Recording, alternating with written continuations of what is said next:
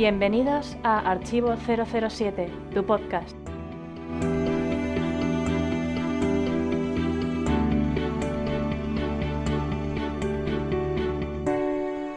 Bienvenidos agentes al podcast 132 del Club Archivo 007. Soy Alberto López, alias Clark, y este es el programa especial 007 Licencia para Matar por su trigésimo aniversario, como habíamos anunciado. Además, vamos a hablar también de las decimoterceras Jornadas Bondianas de Madrid en un reportaje en el que nos acompañarán dos de los socios que asistieron al evento, Endica, alias Endica 007, y David, alias 007 David. Pero antes de debatir sobre la película y de realizar este reportaje, reportaje, vamos con las secciones habituales, esta vez en compañía de Pablo, alias Pablo-Ortega. Bienvenido una vez más, agente cántabro. Bien hallado, Alberto. Eh, pues nada, aquí de nuevo otra vez en el podcast. Eh, los que estéis escuchándolo, sí, vuelvo a ser yo. No, no es que esté repitiendo el podcast anterior. Así que sí, pues nada, encantado de volver a participar una vez más en el podcast, sabéis que me encanta y, bueno, vamos con, vamos con ello, ¿vale, Alberto? Pues sí, vamos a empezar sin más, como siempre, con la primera de las secciones que es opiniones de los oyentes. Opiniones de los oyentes.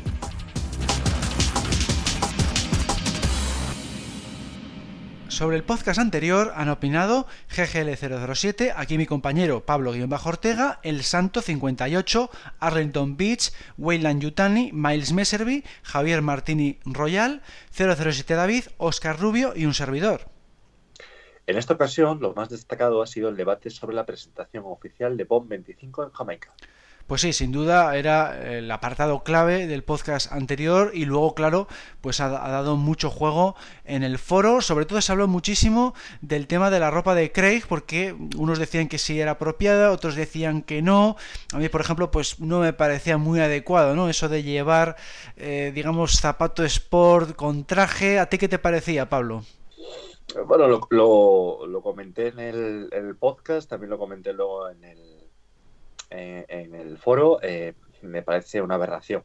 Creo, a ver, aquí son muchísimas cosas. Vale que Daniel Craig no es que sea precisamente una persona que esté o vaya a estar dentro de los hombres más elegantes como sí lo es Bill Pero vamos a ver, una cosa es tu vida diaria y otra cosa ya es la presentación de eh, una película de James Bond. Ahí ya eres James Bond. Punto y que el director vaya más elegante que tú, eh, pues se deja mucho que desear. ¿Vale? Es como si el entrenador de fútbol está en mejor forma física que el jugador de fútbol. Pues deja mucho que desear. Eh, por supuesto, y respeto muchísimo la opinión, sobre todo de, de, como 58, pero no estoy de acuerdo.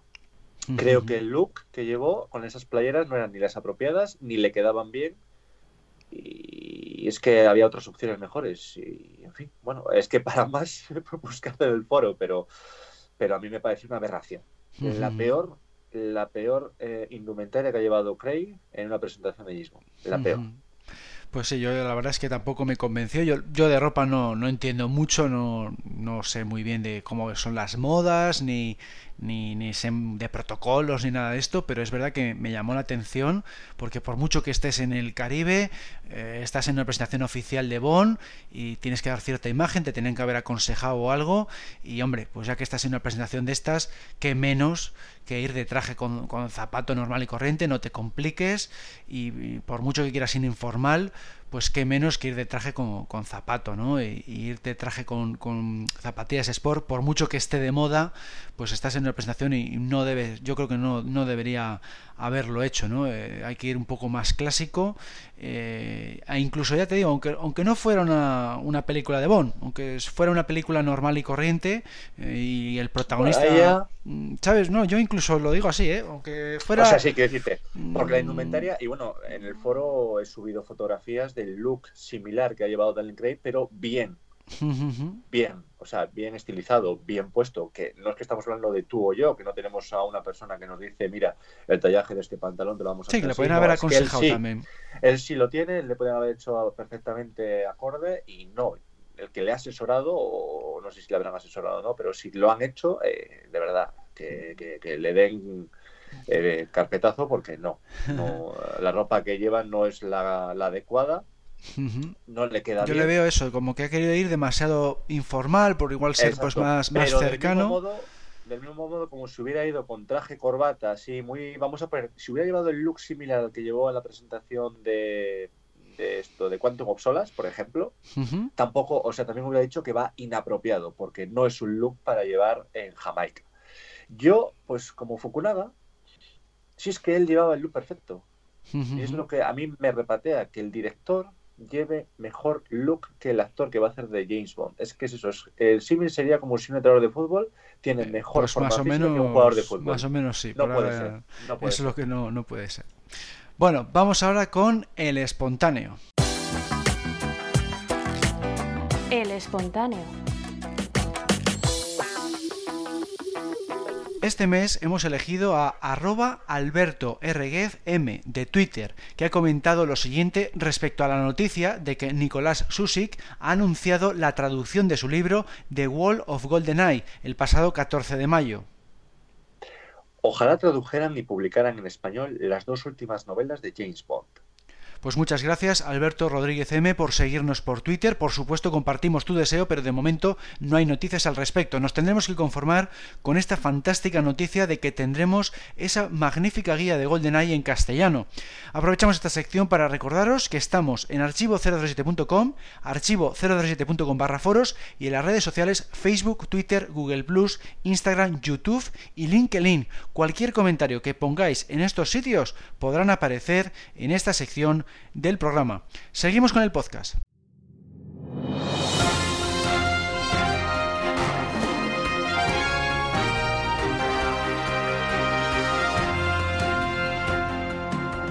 Noticias del mes.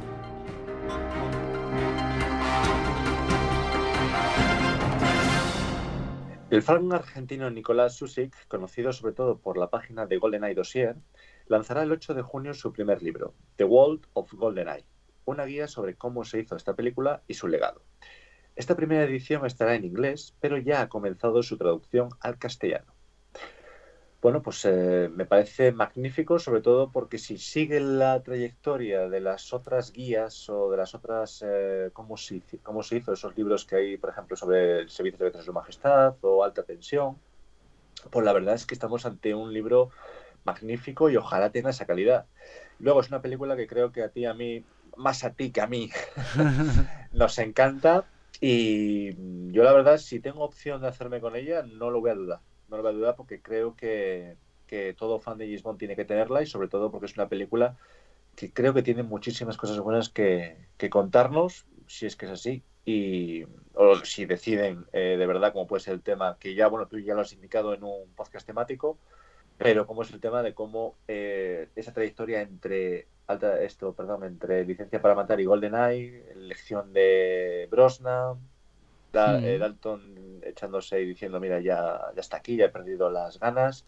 En fin, tiene mucha mucha chicha, yo creo, ¿no, eh, Alberto? Sí, sí, no, la verdad es que puede dar mucho juego porque fue la, la película eso de- en la que hubo el, el parón ese de seis años, luego pues eh, la- el nuevo Bond, Brosnan, como has dicho, luego todo lo que ha habido después, que si el videojuego, hubo mucha gente que se hizo fan con ella, pues eh, entre los que me incluyo, eh, en fin, eh, puede ser un libro espectacular porque además Nicolás Susik se ha dedicado por completo a, esta película con esa página que hemos dicho de GoldenEye Dossier. Eh, no hay mejor persona para dedicarse a escribir un libro sobre GoldenEye que, que este fan argentino. Entonces puede ser, eh, como has dicho, esos, esos libros de Al Servicio Secreto Alta Tensión, el libro más completo que se ha escrito jamás sobre esta película. Entonces yo, como, como es mi película favorita, le voy a comprar sí o sí Bueno. cuando salga en castellano y, y- y puede ser una auténtica maravilla. Bueno, seguimos con otra noticia, que es que a finales de año Factory Entertainment lanzará la máscara que usó Bond al comienzo de Spectre con licencia oficial al precio de unos 400 euros. Gracias al club Archivo 007 nuestros socios pudieron disfrutar de una oferta hasta el 12 de mayo por la que solo pagaron 265 euros. Bueno, pues a mí personalmente pues no me atrae este tipo de, productos, pero mm, está bien que siempre salgan productos con licencia oficial porque la verdad es que no hay muchos, ¿verdad Pablo? Sí, a ver, eh, que saquen productos está bien. El problema es que lo sacan a unos precios que no sé qué fan de James Bond puede tener acceso a ello. Eso es lo malo. Porque es que, ah, no sé, quizás estamos hablando de que son 50 euros eh, lo que es la máscara en sí y la licencia oficial otorga esos 350 euros plus. Porque, de verdad, yo me quedo hiplático cuando, cuando una simple máscara ya te cuesta 400 euros. Es que tú vas a tu casa y le dices a tu contraria. Eh, mira cariño lo que me he comprado y cuánto te ha costado y dices 400 euros y creo que sales es más fácil o se va antes tú por la ventana que el dinero que te has gastado. Sí, sí, sí. Es que me parece una barbaridad. Y, no es simplemente la máscara, es que son muchísimas cosas. Es el problema que tenemos los fans de James Bond. Que cualquier cosa que queramos hacernos que, tenga que ver con la saga, tenemos que dejarnos un pastizal que para mí, y creo que para ti también, Alberto, son precios prohibidos. Increíble. Es que no, no, no, no, no, se puede ello. En fin, seguimos. Del 15 al 20 de mayo se celebró la duodécima edición de Superdeportivos Cantabria. Entre los más de 150 coches que pudieron verse, había 10 Aston Martin y varios Bentley, las marcas asociadas al mundo cinematográfico y al literario, respectivamente. Eh, pues sí, ya estuvimos concretamente en lo que es el Palacio de la Madalena y también en lo que viene a ser, eh, bueno, por la S20, donde el Palacio de Deportes, ¿verdad? Ahí tuvimos eh, pues esta edición que se lleva haciendo cada año. Por desgracia, el tiempo no acompaña en absoluto. Tuvimos ese fin de semana desastroso de, lluvia y frío. Pero bueno, sí que pudimos eh, tener la oportunidad de ver estos superdeportivos de cerca y, bueno, la verdad que es una magnífica idea que tiene, que podemos disfrutar los cántabros de, tener aquí estas pedazo máquinas eh, a nada, alcance, tocarlos y por un momento decir, eh, hazme la foto que este coche, que este coche es mío y a ver lo que voy a pagar en las redes sociales. ¿Y llegaste a ir a algún, alguno de los...? No, no he ido, este año no he podido ir. Ah. No he podido ir porque, bueno, pues por el tiempo, pues sí que la verdad que desanimaba un poco. Sí que he ido en otras eh, ocasiones. Así que, bueno, conozco la... El año pasado, por ejemplo, hizo magnífico de tiempo y, sí que lo he disfrutado, pero este año no, no porque bueno, no el tiempo no acompañaba y bueno, pues no, no, no me surgió. Hmm, sí, sí, no, es que, yo es que sí que fui, de hecho, pues eso, compartí, compartí las fotos que pude hacer eh, cuando fueron al Parque de las Llamas el sábado. Eh, y la verdad es que hizo espantoso, espantoso porque tuve que estar todo el rato con el paraguas, me llovía hasta de lado, eh, me caí en los pantalones mientras me hacían las fotos, fue realmente un clima espantoso y prueba de ello es que conmigo había igual una docena de personas nada más, estaba el, aparcamiento vacío y fueron la mitad de los coches en esa, en esa cita, que era a la, a la una y media en el Parque de las Llamas el sábado. Eh, y, de hecho de los 10 Aston Martin prometidos yo solamente vi uno porque mm, ya digo muchos de los eh, dueños de los coches pues decidieron no, no, ir a esa cita. Igual otros días de esos 5 días que era el evento sí que estaban todos pero cuando yo decidí ir, que era a esa cita del Parque de las Llamas, pues vi en torno a 70 coches más o menos, porque no, no era un, clima realmente espantoso y debieron decidir que no iba a, iba a ir la gente y efectivamente no fue. Estaba, estaba el parking vacío de gente, pero bueno, pude disfrutar de otros modelos, había Porsches, Ferraris, Lotus, eh, Bentleys y bueno, pues hice foto a todo lo que, todo lo que pude y la verdad es que impresiona pues eso, el, poderte eh, acercar todo, eh, rodearles, eh, verles de cerca, hacerte foto con ellos y realmente es pues eso, coches de auténtico lujo. Y bueno, vamos a seguir ahora con Orlebar Brown, que ha sacado una nueva línea de ropa de auténtico lujo basada en Bond. Incluye, por ejemplo, el polo y la bata azules de Doctor No o la chaqueta deportiva de Panorama para Matar. Pues aquí de nuevo eh, ocurre un poco lo que comentabas antes, Pablo, que es que los precios se disparan porque eh, no hay nada barato en esta línea, incluso los, los bañadores pues también son de, mucho precio y, yo, por ejemplo, pues no, no voy a comprar nada por eso, ¿no? Porque son precios realmente eh, muy, muy caros. ¿Tú qué opinas, Pablo? No, no, totalmente de acuerdo. Pero aquí, por, a diferencia de la máscara, aquí por lo menos la ropa te la puedes poner puedes salir en un entorno y puedes sacarle más provecho y amortizar más ese, ese dinero. Aparte que creo que están por debajo de los 400 euros. Hmm. Es que lo de la máscara es que me deja. ¿En qué contexto? contexto bueno, se me, ocurre, se me ocurre un par de contextos, pero... Sí, nada, carnaval y Halloween. Eh, bueno, pensaba en otro. eh, la verdad que, sí, hemos echado un vistazo. Además, eh, bueno, eh, hay algunas cosas que están bien. Hay un mañador especialmente que es eh, que tiene creo que un dibujos de, de Operación Trueno, ¿no? Corrígeme si me equivoco. Sí, me suena, sí. Que ese me parece, a ver, me parece feo de narices, me parece espantoso y encima está un precio también espantoso. No sé si, me, si me reproduce más rechazo el precio o, el diseño en sí de Porque, a ver, está luego el azul que usa, que usa Son Connery, ¿vale? Que ese me parece un mañador, joder, muy elegante, un mañador que, que además, incluso si te lo pones hoy, eh, no se nota que es viejuno y la verdad que es muy...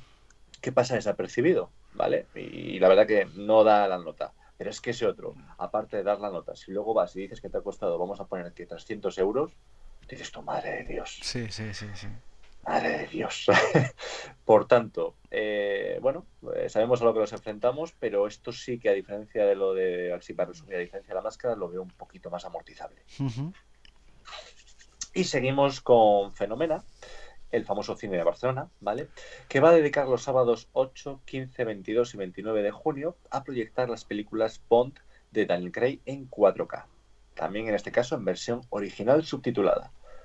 Bueno, pues eh, es un formato que la verdad bueno, quizás sería más bonito ver otras antiguas porque los fans de, de, James Bond actuales pues hemos visto estas, eh, estas películas las hemos visto todas en el cine y sí que se saca más partido ver películas que no has podido ver en su momento porque te pillaron muy joven o incluso no habías ni nacido, ¿sabes? Pero bueno, es una buena forma también de fomentar eh, la, saga Bond y sobre todo en el último formato que es el 4K, a ver los asistentes que nos indican si, si se nota de verdad, eh, si tampoco merece tanto la pena en el sentido con lo que hemos visto hasta ahora, a ver qué es lo que indica. ¿no, Alberto?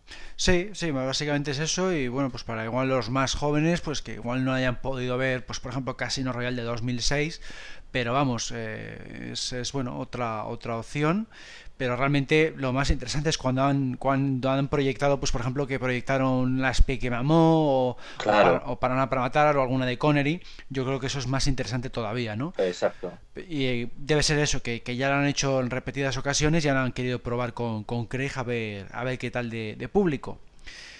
Y bueno, pues ahora vamos con eh, eh, Germán eh, Gabler, que es el autor de la colección de cómics 007 James Bond, publicada en Chile entre 1968 y 1971, en la que adaptó historias de Ian Fleming y además creó unas 40 historias propias. Bueno, pues ahora pone a la venta láminas originales al precio de 50 euros cada una, más gastos de envío, con un 10% de descuento si se piden 5. Y bueno, pues si hay algún interesado en, adquirirlos, pues eh, tenéis que contactar con Archivo 007 antes del 6 de junio. Bueno, pues aquí eh, dejamos esta, esta posibilidad porque eh, más adelante de esa fecha mm, lo va a poner a la venta en una Comic Con y, ahí ya pues eh, es posible que ya lo, no, haya opción porque, porque probablemente lo acabe vendiendo allí. Nuestro compañero Eduardo ha comprado ya cinco de estas, de estas láminas, lo podéis ver en la página web si queréis ver fotos de ello. Y bueno, pues para los coleccionistas es una, una opción bastante buena. Según el propio Eduardo, dice que es un precio muy bueno para ser láminas originales. Eh, ¿Tú qué opinas, Pablo? Sí, no, exactamente lo mismo. Además, eh, bueno, eh, aquello que no adquiera Eduardo es que no existe. esa sensación. si Eduardo no consigue algo es porque realmente eso no, no, hay en el mundo algo. Y la verdad que, bueno, seguramente tenemos el placer de poder contemplarlas y tenerlas en nuestra propia mano cuando llegue la convención o, en las jornadas. Un plus también para, para, para acudir a ellas porque Eduardo siempre lleva algún tipo de objeto original o en este caso lo más parecido al original. Y aquí, bueno, estamos hablando de láminas originales que si él dice, si Eduardo dice que eh, están muy bien de precio y que merece la pena, eh, palabra del señor. Sí, sí. y continuamos con George Lazenby, ¿vale? Que ha participado en dos eventos con motivo de celebrar el 50 aniversario de su película Bond. Recordemos que es el servicio secreto de su majestad. El primero tuvo lugar los días 25 y 26 de mayo en el Hotel Palacio de, Estoril, ¿vale? Lugar de rodaje del film. El segundo aconteció los días 1 y 2 de junio en el Piz Gloria, otra localización de la película. Además, el australiano ha lanzado una página web oficial, por fin, que es eh, Ahí podéis, eh, bueno, pues en este caso seguir todas las eh, noticias y todo lo relacionado con Just Lazenby.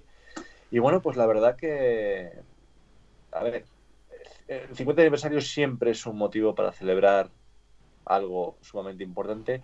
Y además, si esto le sumas que es una de las mejores películas de, la saga, pues eh, qué menos.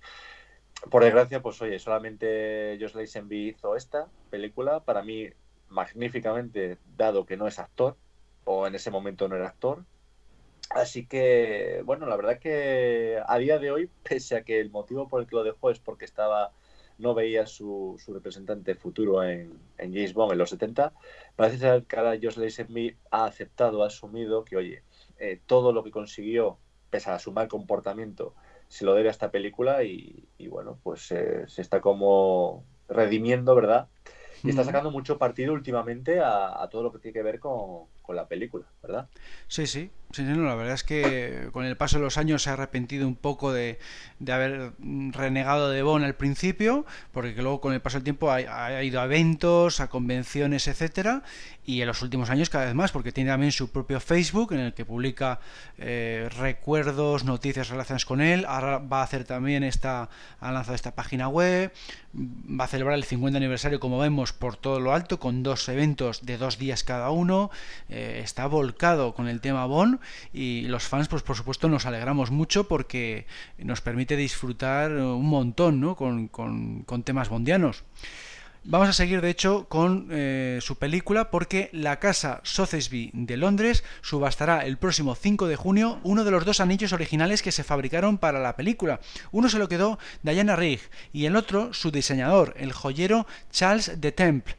En este último, eh, o sea, perdón, eh, el de este último es el que se podrá adquirir junto a su caja original. Pues aquí de nuevo también alcanzará un precio eh, que no, no podremos alcanzar sin ninguna duda los fans. Pero bueno, aquí dejamos la noticia por si hay algún interesado, ¿verdad Pablo? La verdad que sí. Yo eh, a la persona que lo adquiere le recomendaría que nunca se lo ponga a su pareja porque quizá puede tener el mismo desenlace y nadie lo queremos, ¿verdad? Por tanto, bueno, pues eh, para llevarlo en una arreglarlo por San Valentín, la verdad que está francamente muy bien. Aunque yo más que nada diría que en vez de gastarte todo este dinero, iros a cenar, iros a un sitio buenísimo. Sí, o un viaje te da y todo. Y, recuerda de todos los días, y, y, tú, querido enamorado, recuerda de todos los días a tu pareja que tenéis todo el tiempo del mundo. Sí, sí, una inscripción que viene en el anillo, por cierto. Exactamente. Vale, y bueno, ahora vamos con uno de tus eh, de los James Bond que menos te gusta, ¿no, Alberto? Que es Pierce que el pasado 16 de mayo cumplió 66 años y fue nombrado doctor honoris causa por la Universidad de Dickinson, en Castle Pensilvania, por su labor en defensa de, del medio ambiente. Bueno, pues eh, simplemente doble felicitación, primero por seguir cumpliendo años, muy, muy, pero que muy bien llevados, uh -huh. porque está de hecho, hasta la veo ahora más delgado, más en, en, mejor forma física que hace 10 años, y esto es increíble. Uh -huh. Y segundo, por eh, bueno, por este, por haber sido nombrado doctor honoris causa. Eh, bueno, creo que todos más o menos sabemos la larga, la dilatada trayectoria que lleva Brosnan eh, con este tipo de causas eh, sobre el medio ambiente. Ha hecho además documentales. La productora que tiene eh, en Irlanda también se dedica a ello. Conoció a su mujer actual gracias a, a este tipo de, de eventos. Mm. Y bueno, por ello, pues eh, por fin se ha visto reconocida su, su labor. No sé si tuviste, Alberto, eh, la oportunidad de poder escuchar lo que, lo que el discurso que dio a la hora de recoger el premio, no. porque es bastante bondiano. Es bastante bonito. Yo He leído el resumen. Que... El resumen sí que el resumen que hemos puesto en Archivo 07 que, que hacía referencias, ¿no? Exactamente, hacía referencia a James Bond y la verdad que básicamente se resume en que tú no necesitas ser James Bond para poder salvar el mundo. Eso es, sí, sí, sí. El mundo no necesita héroes. Tú, con tu, eh, con, tus, con tu forma de actuar, puedes eh, lograr con cada pequeño detalle eh, salvar el medio ambiente. Y creo que es magnífico y, y bueno, siempre es bonito y, y, gusta que un actor de James reconozca su eh, haber sido James Bond, ¿sabes? Y que, y que le tenga ese aprecio. Y Brosnan es uno de ellos, ¿verdad, Alberto? Sí, sí, sí. Brosnan siempre no, no, es como otros James Bond que a veces han renegado de su personaje. Él siempre estado muy orgulloso de ser James Bond porque era, era fan desde que vio Goldfinger de niño y siempre quiso interpretar al personaje y al final lo consiguió, como sabemos, al segundo intento con GoldenEye y, y siempre, siempre ha estado, ha sido pro Bond y, bueno, pues en este caso pues lo demuestra una vez más en este, en este discurso. Y lo que comentabas, siempre ha estado también eh, en tema de, de causas medioambientales, lo que le permitió conocer a su esposa eh, una de las causas, por ejemplo, ha sido el tema de las ballenas, por mencionar uno. Y, nada, pues me alegro muchísimo que le, que le, den este tipo de premios porque es lo que, lo que una de las cosas que tienen que hacer los, los famosos, ¿no? El, luchar por temas de estos, eh, ONGs y demás, como hacen también, pues no sé, Angelina Jolie, Daniel Craig, etcétera. Eh, es lo que tienen que hacer porque, porque nos viene bien a, a, todos, ¿no? Y encima él, además, incita a que también lo hagamos mm, todos, ¿no? Con pequeños eh, eh, pues eso, o, donativos o ayudas, eh, hay que todos a una porque es lo que, lo que es conveniente, ¿no? Y bueno, vamos ahora con una última noticia que tiene que ver también con 007 al Servicio Secreto de Su Majestad, una noticia, vamos a decir, de última hora, que es que resulta que Aston Martin va a rendir homenaje al 50 aniversario de la película lanzando un nuevo modelo, el Aston Martin DBS Superleguera, en el mismo color verde que el Aston Martin DBS que condujo Bond en aquella. Además aparecerá el logo de 007 y las siglas del filme en varios puntos del vehículo. Bueno, pues esto también me parece fantástico como cualquier otra cosa que se lance eh, con motivo de celebrar un, aniversario bondiano. Lo que pasa es que, claro, volvemos a lo mismo. Vuelve a ser un producto no al alcance de todos los bolsillos, ¿no? Ojalá sacaran algún otro tipo de producto que podamos comprar lo, los fans de a pie, podríamos decir, como por ejemplo pues figuras de acción, juegos de mesa, eh, libros, pero es verdad que Bond se asocia mucho al lujo y todos los productos que estamos viendo son siempre productos de, de, de auténtico lujo, ¿no? ¿Verdad, Pablo? Sí, no sé, vamos a esperar que llegue el 30 aniversario, el 50 aniversario, perdón, de Solo para tus ojos, para ver si sacan una reedición del Dos Caballos, que creo que sí puede. creo que, que, está más acorde a nuestro, a nuestro nivel adquisitivo, o incluso el 50 aniversario de, de Panorama para Matar, para también. que saquen también una reedición del F11. también. ¿Verdad? o bueno, no sé si te voy a atender a tu padre, porque tú me dijiste que tenía. Sí, yo tuve, yo tuve, tuvimos un Renault 11 durante casi 20, 15, sí, 15, 20 años. Es que si tú le tuvieras, coges una chapa, pones reedición, 20 aniversario. Claro, le pinto de azul y ya está. Exactamente. Eh, mucho más económico. mucho pues más sí. económico. Sí, no, tienes totalmente razón. Es que no, no hay productos para fans, no. No, no, no. Eh, para, para, digamos, para el bolsillo de un fan normal. Eso Porque es. fans, eh, creo que hay foros o páginas web, algunos que son fan de la saga, que, que se ponen sus fotos, sobre todo en, en Europa, hay muchos, hay creo, creo que dos, que son muy partidarios de siempre hacerse con merchandising de, de, la saga. Uno de ellos creo que incluso se cambió el nombre a James Bond, ¿no? No ah. hablamos aquí. No sé, de eso ah, que sí, lo investigue. Sí. Gonzalo, tienes trabajo. eh, exactamente, es que son precios prohibitivos. Y luego he visto, pues eso, he visto en la, en la noticia en el, en el foro, en la página web de Archivo 007, y bueno, pues es el diseño de los Aston Martin actuales, con el color efectivamente de, del Aston Martin que llevó Josh Lazenby.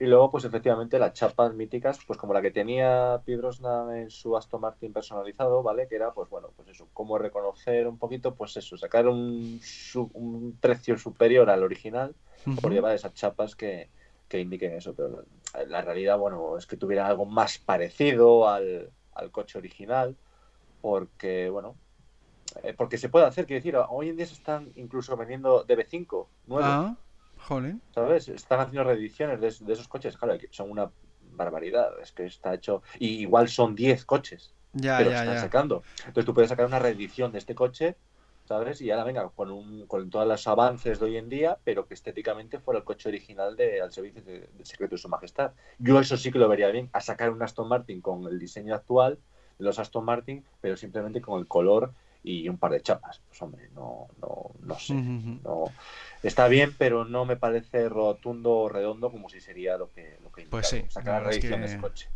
Pues sí, también podría ser una, una opción.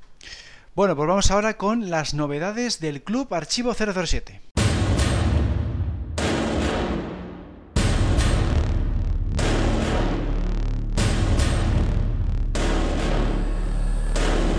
Bond. Bond. Bond. Bond. Bond. James Bond. No le dejes solo y combate el mal uniéndote al Club Archivo 007. Hazte socio y disfrutarás de eventos, charlas, concursos, descuentos, convenciones y nuestra revista. Solo para tus ojos. En cuanto a novedades de Archivo 007, se han seguido publicando en abierto los vídeos de la sexta convención anual celebrada en verano del año pasado en Madrid. También se ha publicado, como siempre en abierto, un nuevo episodio del despacho de Clark, y esta vez mi compañero Alberto ha analizado, sin spoiler, el cómic La Caja Negra, de Panini. Siguiendo con la temática de los vídeos, se han publicado solo para socios los siguientes vídeos de las decimosegundas Jornadas Mundiales de Santander, es decir, las últimas partes de la charla que impartí sobre las conexiones entre Star Wars y James Bond y las primeras del cuarto concurso cómico. También ya está disponible en la oficina del MI6 el nuevo número de la revista del club en formato PDF. Incluye, entre otras cosas, un reportaje sobre cómo se hizo 007 y licencia para matar, otro sobre el paso de nuestro club por la Cifimat de Madrid y otro sobre la relación entre Siena y la leyenda artúrica. Luego nuestro compañero Alberto Casado, alias Alberto Bon, ha escrito un artículo consistente en un listado de enlaces a las películas, las bandas sonoras y demás material bondiano en soporte digital. Lo puedes encontrar en la sección Bondopedia, artículos miscelánea, Bon caído del cielo de la web. Y nuestro compañero Eduardo, alias Ebardo, ha conseguido la partitura para 12 instrumentos y la letra en español de la canción principal de 007, Vive y deja morir la podéis descargar desde la sección Bondopedia, Cine y Televisión, Oficiales, Vive y Deja Morir, Música. Y luego, por último, la noticia más importante relacionada con nuestro club es que ya tenemos fecha para nuestra siguiente convención anual, que será la edición 007. Tendrá lugar el sábado 31 de agosto y el domingo 1 de septiembre, y el hospedaje correrá a cargo nuevamente del Hotel Dormir de Cine en la calle Príncipe de Vergara 87 en Madrid. Pronto comunicaremos un código para que el alojamiento os resulte más barato. Además, la entrada a la convención será este año gratuita para los socios. Seguimos con el podcast. Spoiler, spoiler, spoiler, alerta spoiler.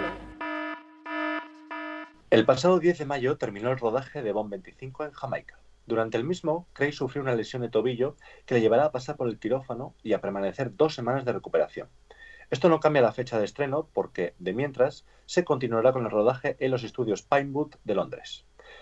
Bueno, pues eh, por desgracia, eh, nueva, nuevo rodaje de James Bond y nuevo percance para Daniel Craig que lleva percance por película. En este caso, pues bueno, por suerte no va a repercutir en, la fecha de estreno de la película, tampoco va a cambiar en gran medida el, calendario de rodaje y bueno, solamente lo que esperamos es que se recupere lo antes posible.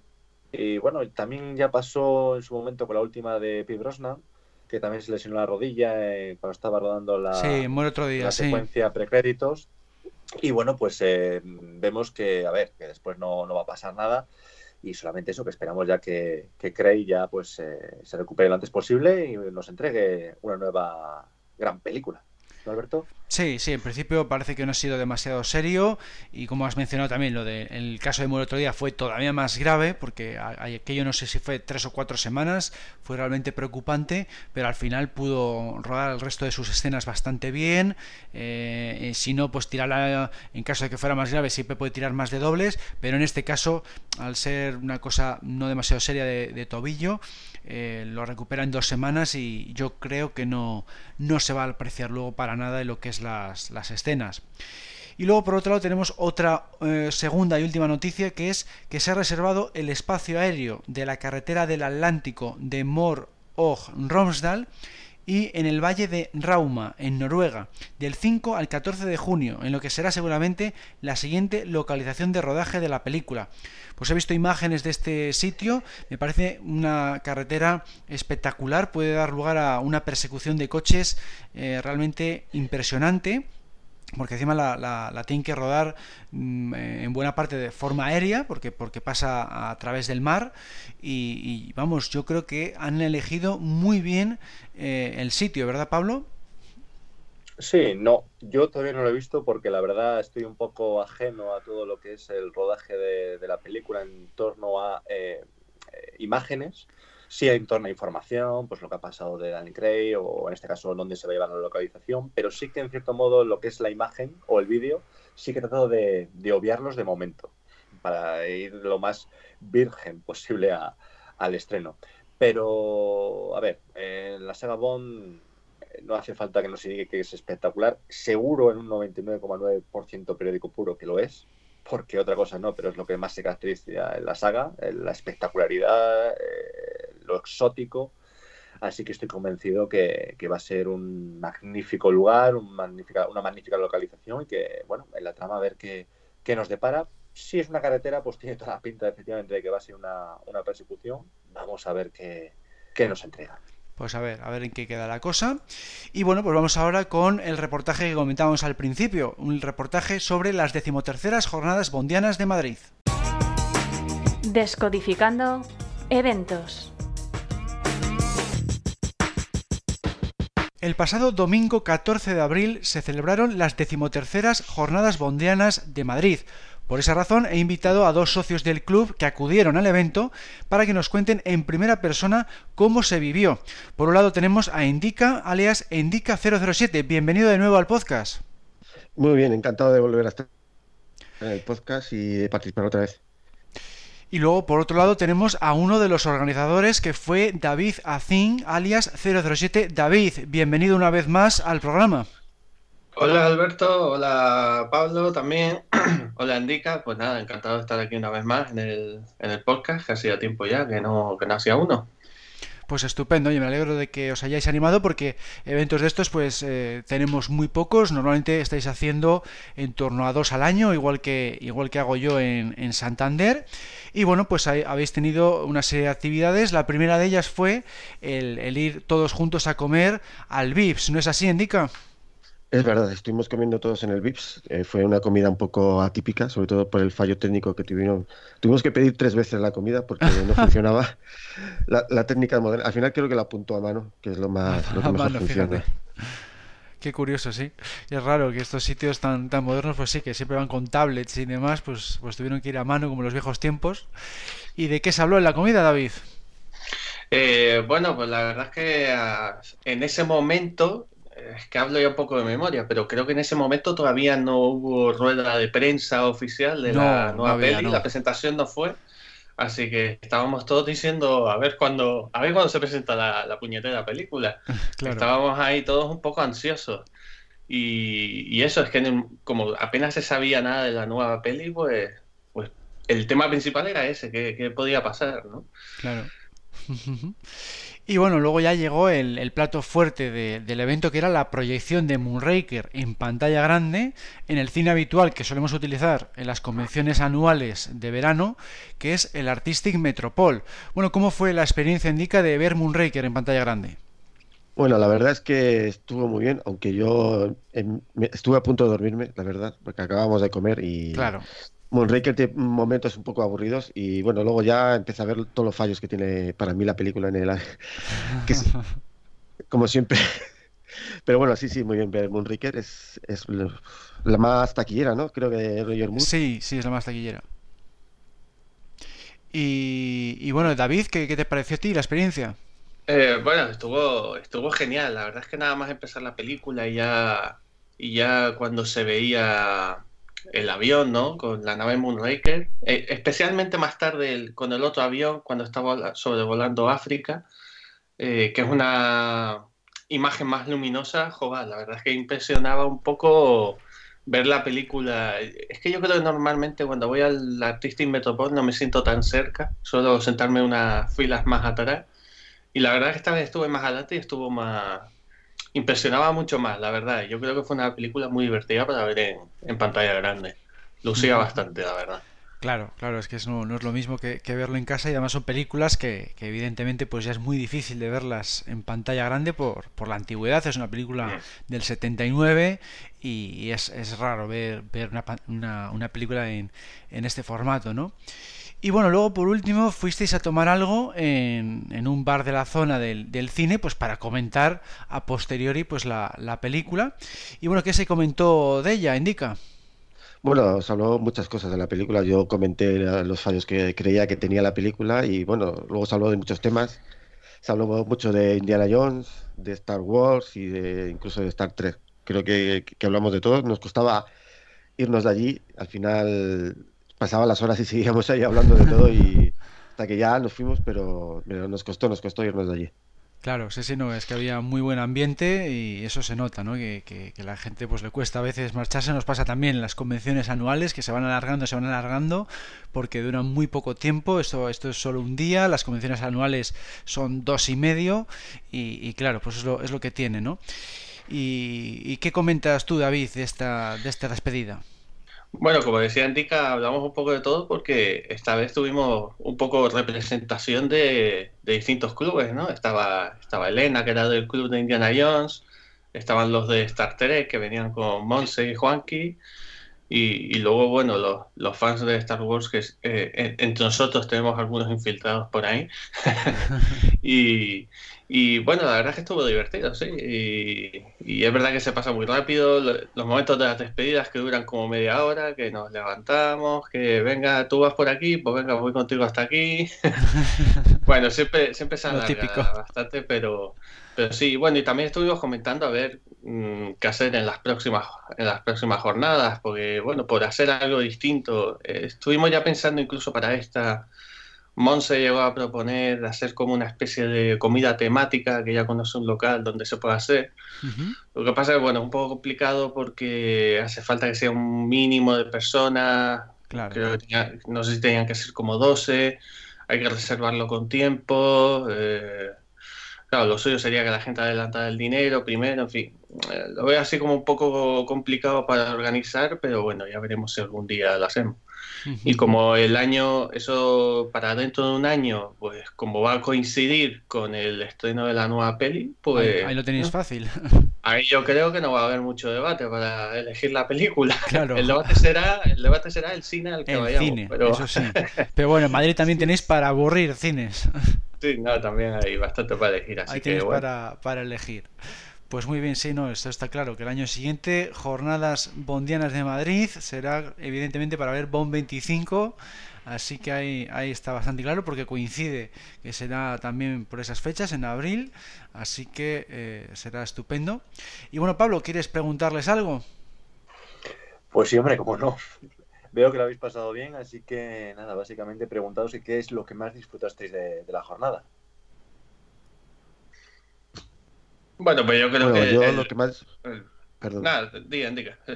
Eh, yo creo que son las, conversaciones que tuvimos entre todos y conocer gente nueva que, no conocía. Me, gustó mucho conocer a Elena, que aparte de tener los gustos comunes en el, en el cine, también tenemos gustos comunes en música y hemos ido a distintos conciertos que hemos estado los dos en distintos conciertos y sin conocernos y dijimos, anda coño, pues si yo estuve en ese concierto también. Eh, entonces, eh, está muy bien. Bueno, pues lo, mismo más o menos que dice Indica, el, sobre todo el ver gente y también que se va apuntando nueva gente. De hecho, gente que ha venido de estos de Star Trek, que ha venido esta vez, ya estuvieron en la última cuando vimos el Mañana Nunca Muere. O sea que son gente que se apunta a todo. Así que bueno, a ver si se animan también y, y se vienen a la, a la convención de este año y, oye, a, ver si vamos aumentando aquí el grupito de Madrid, lo cual no está mal. Pues es verdad, sí, estaría bien que vinieran también a, la convención anual, porque han venido ya varias veces a las, a las jornadas bondianas. Estaría muy bien este, esta sección, digamos, del, del club de Star Trek, que son gente muy maja siempre, de, por parte de que lo traen eh, Juanqui y Monse. Y oye, pues siempre todo lo que sea sumar, pues bienvenido sea. Y, adelante, ¿no? Y, si vienen también por parte de Elena y el club de Indiana Jones, pues también, ¿no? Eh, son también, yo mm. les conozco también, a, Elena la conocía también de, otros eventos en los que en los que va la FIG, pues como por ejemplo Metrópoli Gijón o el Cenefan Festival de Úbeda, he coincidido varias veces con ellos y son, son muy simpáticos y, de hecho estuvieron apuntados, eh, algún año han estado apuntados aquí a, nuestro club y, no, la verdad es que, que fantástico, ¿no?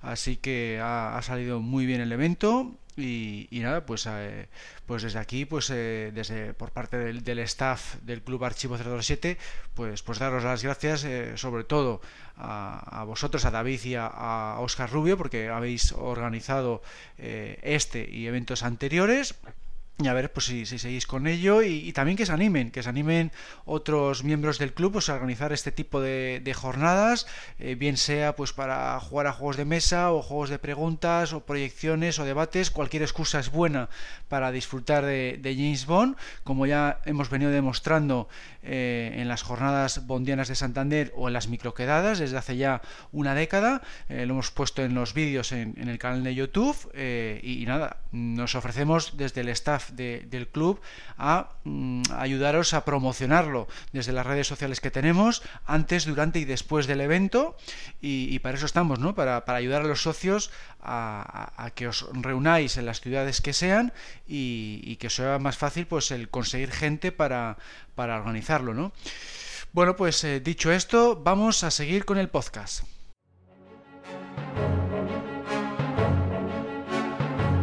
Efemérides Bond.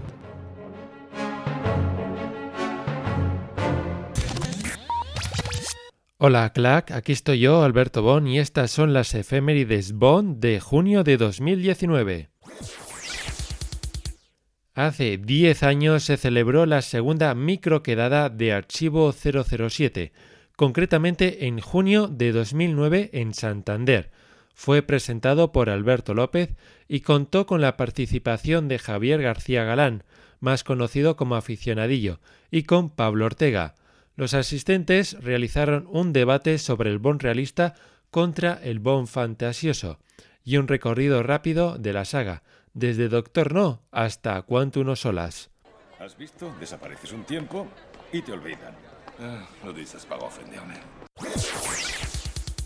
Hace 15 años se lanzó el videojuego Night Far para Mac, concretamente el 21 de junio de 2004.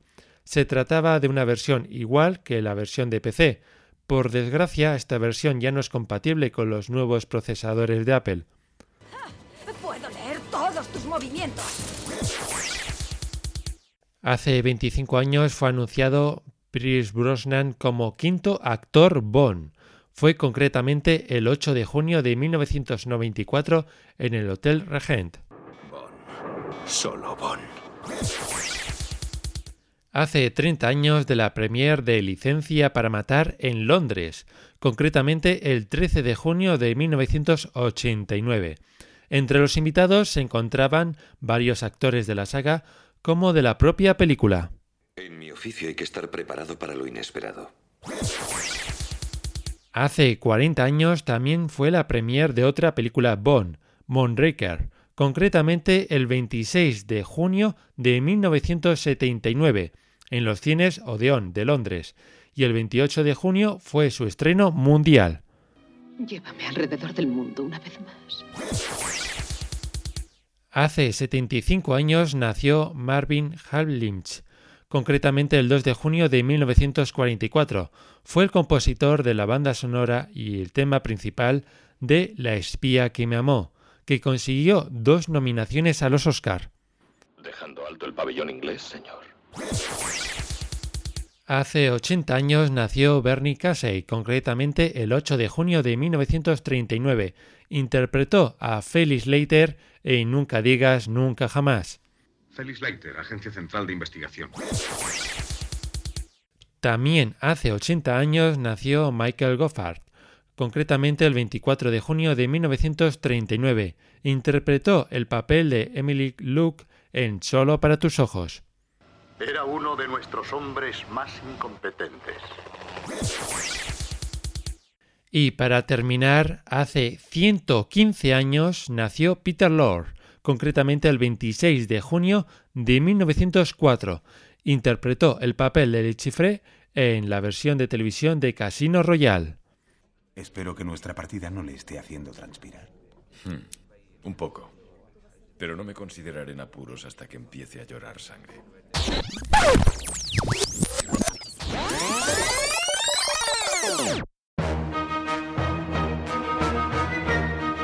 Atención a todas las unidades. Atención. El debate comenzará en 3, 2, 1.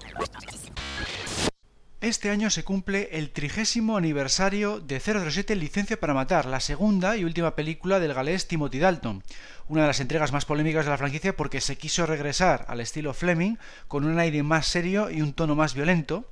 Para celebrar esta señalada fecha vamos a realizar un debate con los tres socios del club que han participado hasta ahora en el programa, es decir, con Endica, alias Endica 007, David, alias 007 David y Pablo, alias Pablo-Ortega. Vamos a empezar con uno de los aspectos más valorados de esta película, que es sin duda el personaje del villano principal, Franz Sánchez, entre otras cosas porque Robert David hizo una interpretación soberbia. Está considerado, de hecho, uno de los mejores de la saga. Exacto. Me ha quitado la palabra de la boca. ¿Qué te pareció a ti este villano, Indica? Bueno, a mí me gusta este villano, aunque es un poco estereotipo de, villano bomb, pero sí tiene sus momentos de, humor, sus momentos de, dar miedo y creo que sí que es un, personaje completo y muy bien, muy bien estructurado y con mucho fondo. ¿Y a ti te gustó, David? Eh, bueno, es un villano eh, que es algo que me pasa en general con muchas cosas de esta peli. Es un villano que quizás valore yo ahora más con el paso del tiempo. Eh, en aquel momento de haber vivido yo el estreno, obviamente no viví porque yo solo tenía cuatro años, pero quizás no me hubiera entusiasmado tanto porque en aquella época era muy típico que los malos de las películas de acción fueran narcotraficantes. Era como algo, eh, no sé, era como el pan de cada día en cada película de acción. Tiene razón. Y, tampoco es que sea un villano característico de, de la saga Bond. Pero sí es verdad que visto con el tiempo después, obviamente Frank Sánchez es uno de los villanos top de la saga. Eh, tiene, tiene muchos duelos entre Bond y, eh, entre Bond y Sánchez, eh, sobre todo como a mí me gusta, ¿no? Bond infiltrado, cómo trata de ganarse su confianza. y bueno, y Sánchez que es un tío sin escrúpulos, ¿no? Al que, oye, si tiene, si tiene que matar a alguien no duda ni un, ni un segundo y que es muy difícil ganarse su confianza y, esa labor de Bond a mí me gusta bastante en la película. A pesar de eso, que parezca el típico narcotraficante, pero bueno, visto tiempo después, eh, pues lo valoro mucho más ahora que, lo que como lo hubiera hecho en su momento. ¿Y qué te parece a ti, Pablo? A mí soberbio. Eh, como bien habéis dicho, tanto Indica como David, eh, bueno, pues es un es un villano, sobre todo más me centro en la, en la explicación que ha dado David. Es un villano, sí, atípico, pero en cierto modo es el villano que más hurga en la herida de Bond, porque toca una amistad y ahí Bond no tiene, no tiene ya control como suele tener con otras eh, ocasiones, o en este caso todavía más autocontrol. Es como una dualidad ahí. Y a mí la verdad que la interpretación de Robert Davy me parece increíble. Increíble porque, bueno, como vamos a comentar más adelante, es un villano también muy de libro, muy de muy Fleming. Y la verdad que me encanta, me encanta. Y sí, bueno, en el contexto histórico, pues situamos con que es un villano del mundo de la droga, porque, bueno, a finales de los 80 estaba Miami Vice, ¿no? Como serie referente. y, y, bueno, creo que, en el contexto histórico de la saga de Gismond, pues eh, bueno, era el momento quizá de, mostrar eh, un villano de estas características y bueno, la verdad que a mí me gustó muchísimo. Es interesante también, sobre todo, eh, lo meticuloso que es todo el tiempo que lleva preparando su plan y ver también cómo, le, cómo Bond le termina sacando de quicio. Ese momento, ahí es donde sale el verdadero Sánchez, ¿no? Mm. Eh, es, una de las, Exacto, es una de las cosas más, más divertidas también y más interesantes de este villano. Cómo, cómo llega un momento que a pesar de ser él muy superior, de tenerlo todo súper controlado, de no tener escrúpulos, cómo termina sacándole de, de quicio, ¿no? Sí, pero es que hay, hay una cosa muy característica y muy buena que es que Bond quizás sea este, eh, no por ser Timothy Dalton y porque ya sabéis lo que opino de Timothy Dalton, sino porque como personaje en esta película Bond quizás sea el Bond más inteligente de todos. Bien observado, James. Porque él solo, sin ayuda prácticamente de nadie, vamos a decir que extraoficialmente cool ayuda, pero eh, todo sale de su ingenio. Todo lo que Bond, eh, todo lo que es la organización de Sánchez, cómo la destruye James Bond, es por su propia, por su propio ingenio. Y es una cosa que es espectacular. Cómo sabe perfectamente que la idiosincrasia de Sánchez es, vale, estoy en esto, pero confío mucho en mi gente. Y para mí la confianza es lo demás, o sea, es lo más importante. Y cómo Bond sabe que esa es eh, la característica fundamental de Sánchez y es donde va a atacarle. ¿Cómo? Infiltrándose, como bien indicáis, y en este caso poco a poco ir quitando esas armaduras que tiene Sánchez para llegar finalmente a la carne, que es él, y como bien ha dicho David, eh, encontrar al que es el verdadero, el verdadero Sánchez. Sí, sí, no, eso está muy bien, muy bien representado, eso, el tema de la infiltración en la banda rival, que es algo que yo creo que no, no se había hecho de esta manera nunca en la saga, no tan, tan de esta forma, ¿no? De destruirle desde dentro. Pero bueno, a mí personalmente como, como villano, pues eh, se me sale un poco de la fórmula Bond. Esas son serias acusaciones, Bond. ¿Qué está usted planeando? Le veo eh, que no es tan elegante porque, por ejemplo, suelta tacos. A mí eso se me, se me sale del, estereotipo de villano Bond. Eh, le veo, pues eso, demasiado parecido a los villanos del cine de acción de la época, como habéis mencionado, a, Miami Vice o a la típica película de acción de eh, Schwarzenegger, Van Damme, etc. entonces, mm, a mí no me entusiasma demasiado porque le veo mm, excesivamente cruento, por ejemplo, con la chica que la pega de latigazos. Sacando el corazón al, amante de la chica, eh, muy vasto para ser un villano Bond. O sea, eh, yo prefiero los, los, villanos elegantes tipo Stromberg, Doctor No, Alec Trevelyan no, no está para mí en la categoría de, de los top, ¿no? Eh, es verdad que, está muy bien considerado por la, gran mayoría de la gente porque es verdad que está muy bien interpretado, es, es todo un reto para Bond y está muy bien hecho el, tema este de la infiltración, ¿no? Pero para mí, para mi gusto personal, eh, no es de mis favoritos por estas, por estas razones, ¿no? Eh, tiene unas cualidades pues eso, igual muy, muy de, del, del James Bond literario, pero para el James Bond cinematográfico a mí no, no me encaja demasiado. Y bueno, en cuanto a, chicas Bond, tenemos dos, tenemos a Pam Bouvier y a Lupe Lamora. Eh, ¿Qué te parecen estas chicas, Indica? Cuando uno está en Egipto, debe entregarse a sus encantos, Hussein. Eh, están bien, aunque hay momentos en que, que, Bond parece como que duda entre las dos en con cuál se va a quedar. Y bueno, son, no sé cómo decir, son... es, eh, es, que me lío. Yo a veces eh, cuando la veo me, me, lío entre las dos. Sé, sé, que son personajes muy diferentes, pero no sé. Mm, hay momentos que parece como que podrían fusionar los dos personajes en uno, creo. No sé, está, no sé, es un poco... Suelo reparar en detalles así, si una mujer es rubia, morena ¿Y cuáles prefiere? Con tal de que el color del vestido haga juego. Me siento dividido. No sabría decir cuál me gusta más, por eso porque. Eso. no sé cómo decirlo. Y David, eh, ¿qué, opinión te merecen estos personajes? Eh, bueno, bien, a mí, a mí me gustan las dos. Normalmente me gusta más cuando hay, cuando hay una buena y una mala. Aquí en este caso, digamos que hay una buena, que sería Pam Bouvier, y luego estaría Lupe, que bueno, es un poco más la víctima, por, así decirlo. Eh, pero bueno, pues en general me gustan las dos, pero especialmente mucho más Pam Bouvier, sin duda alguna. Eh, Pues, pues porque es más guapa, principalmente. Lo primero es lo primero.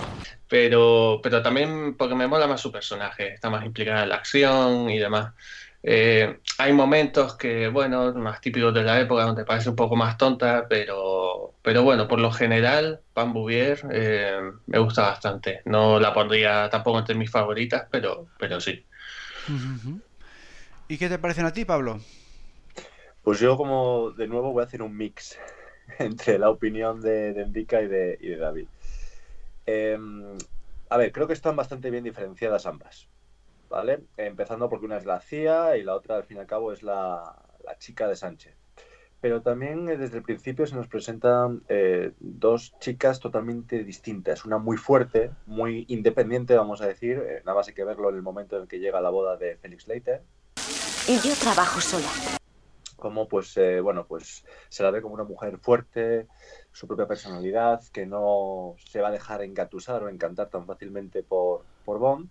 Y luego tenemos a Lupe, que es una sufridora.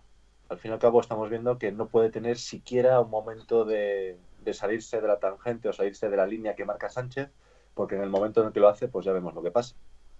Entonces, pues vemos como que una chica potente, una chica fuerte, frente a una chica temerosa y que en cualquier momento sabe que, que su vida está unida a lo que Sánchez decide ese día. Si continúas viviendo bien y si hasta aquí hemos llegado, sabes que, que acabaste aquí. Entonces ahí es como que Bond es la salvación para Lupe.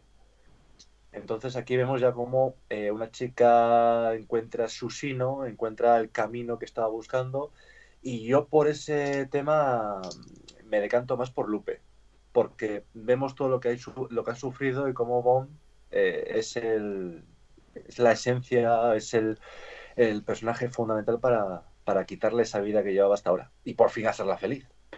Eh, entonces, sí, quizás es una de las películas en las que a mí más Bond, eh, ¿cómo decirlo? Mm, me parece que, actúa mal o que ejecuta mal eh, la decisión de con qué chica Bond se queda. Porque en otras ocasiones hemos visto que, bueno, pues eh, una es la chica que sabemos que va a estar en un momento determinado de la película y sabemos que no va a ser con la que se queda, pero en cierto modo sí que vemos que quizá eh, Lupe sí que puede haber tenido esa parte que vemos en otras películas como Doctor No o que vemos mucho en el Bond literario, que es eh, Bond, sentir empatía por una chica que, que, lo ha pasado mal en la vida.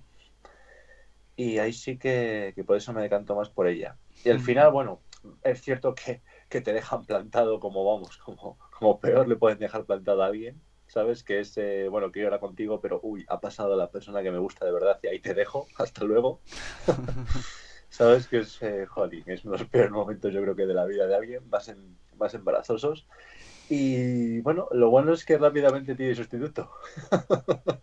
Sí, sí, sí, lo resuelve muy rápido. Lo resuelve muy rápido, eso no, no, hay, no hay gran problema. Pero sí, y luego por el tema de Pam, pues bueno, estamos en el arquetipo ya de lo que va a venir a posteriori, ¿no? Que ya no son esas chicas Bon tontitas, no son esas chicas Bon que, que Bon es, es eh, la persona que va llevando siempre la batuta, vamos a decir, ¿no? Sino que aquí ya muestra que, oye, yo también puedo manejar una avioneta, yo también puedo disparar con una, con una escopeta, yo también puedo tener, ¿sabes? Uh -huh. Mi propia mi propio guion dentro de esta misión y, y eso que la, la, verdad que bueno pues está está francamente muy bien ya mostrarlo uh -huh. así que creo que estamos ante dos chicas Bond eh, la verdad bastante bastante interesantes. Sí, sí, la verdad es que a mí me gustaron las dos porque las dos tienen su, como dice, su propio guion, su propia participación en la trama. Eh, Lupe le ayuda a la hora de infiltrarse en la organización de Sánchez, Pam también, eh, sobre todo Pam le ayuda en la misión, en, en, las escenas de acción, porque como has dicho, pues maneja la escopeta, eh, pilota la avioneta. Bendita sea. Eh, es realmente está muy bien. Luego encima se enzarzan entre comillas entre ellas porque las dos se, se llegan a enamorar de él. Digamos tenemos ahí un poco de comedia de enredo que, que es algo raro de ver en la saga. Está muy bien. O sea, a mí me gusta mucho el juego que hacen con los dos personajes. Pero bueno, puestos a elegir me quedaría con Pam porque ya sabéis que yo soy muy partidario de, las chicas Bond que mm, participan en las escenas de acción y en este caso lo cumple, ¿no? Lo cumple porque participa en muchas de ellas, eh, pues por ejemplo estrellando el, barco de, de el, el contra el muelle, eh, luego la escena final sobre todo pues con el tema de la avioneta, en fin, eh, me parece un personaje muy bien interpretado, muy bien en cuanto a participación y, vamos, mm, incluso me atrevería a decir que es de, mis chicas muy favoritas, o sea, es que le, veo muy completo el, personaje de Pam. Y bueno, en cuanto a aliados, pues aquí claro, eh, llama la atención que, tienen más protagonismo que nunca, tanto Felix Leiter como Q, que normalmente pues quedan bastante en segundo plano, no suelen tener tantos minutos en pantalla como aquí y, son pues bastante relevantes en el argumento, sobre todo Felix Leiter. Y luego ya pues más secundarios, más como suele ser habitual, pues está Amy Penny pues muy, muy de pasada. Y luego también pues Sarky se podía destacar que tiene eh, pues unos cuantos minutos, ¿no? Bueno, pues ¿qué, ¿qué os parece el tema de los aliados, por ejemplo, indica? Bueno, también quería nombrar a la mujer de Leiter, que sale poco, pero creo que tiene bueno, ese personaje tiene, tiene mucha química con, con Bond y creo que se nota como que tienen un, un pasado juntos entre ellos que en el que a lo mejor ha habido algo más que amistad. No me pregunte. No me lo diga. Aunque al final haya acabado con Leiter. Sí, hay, como eso, sí, yo creo que sí, porque, hombre, se nota como que tiene mucho, le, da besos en la boca, eso como Sí, a ver, que hay, un, que hay un especial cariño. Sí, que hay mucho cariño entre ellos. Cuando pasa lo que pasa, efectivamente, eh, Bond eh, se nota que, jolín, que no es... Eh, sea, que tiene empatía, que tiene... Sí, sí, pero tanto como acostarse con la mujer de su mejor amigo, no. puede ser que le conociera antes que a Leiter, incluso, saber, no sé, hay, hay algo ahí como que ha habido... simplemente de tantos, de, tantos de tantos años de amistad con Leiter, pues habrán compartido muchas cenas, pero más allá de eso, ¿no? Claro. Pues fíjate además, habrá mucho aprecio, pero fíjate además que, que ella, por ejemplo, desconoce que él estuvo casado, o sea que... Sí, bueno, sí, eso sí. Entonces tampoco creo que se conozcan tanto, tanto, tanto, ¿no? Eh, al final la amistad viene por, por Felix Leiter, por ser la mujer de Felix Leiter. Y Pero bueno, en cualquier caso, no, yo, no la, yo no la meto en el apartado de Chicas Bond, porque está ahí de secundaria, sin más. No entra ni, ni en aliado siquiera.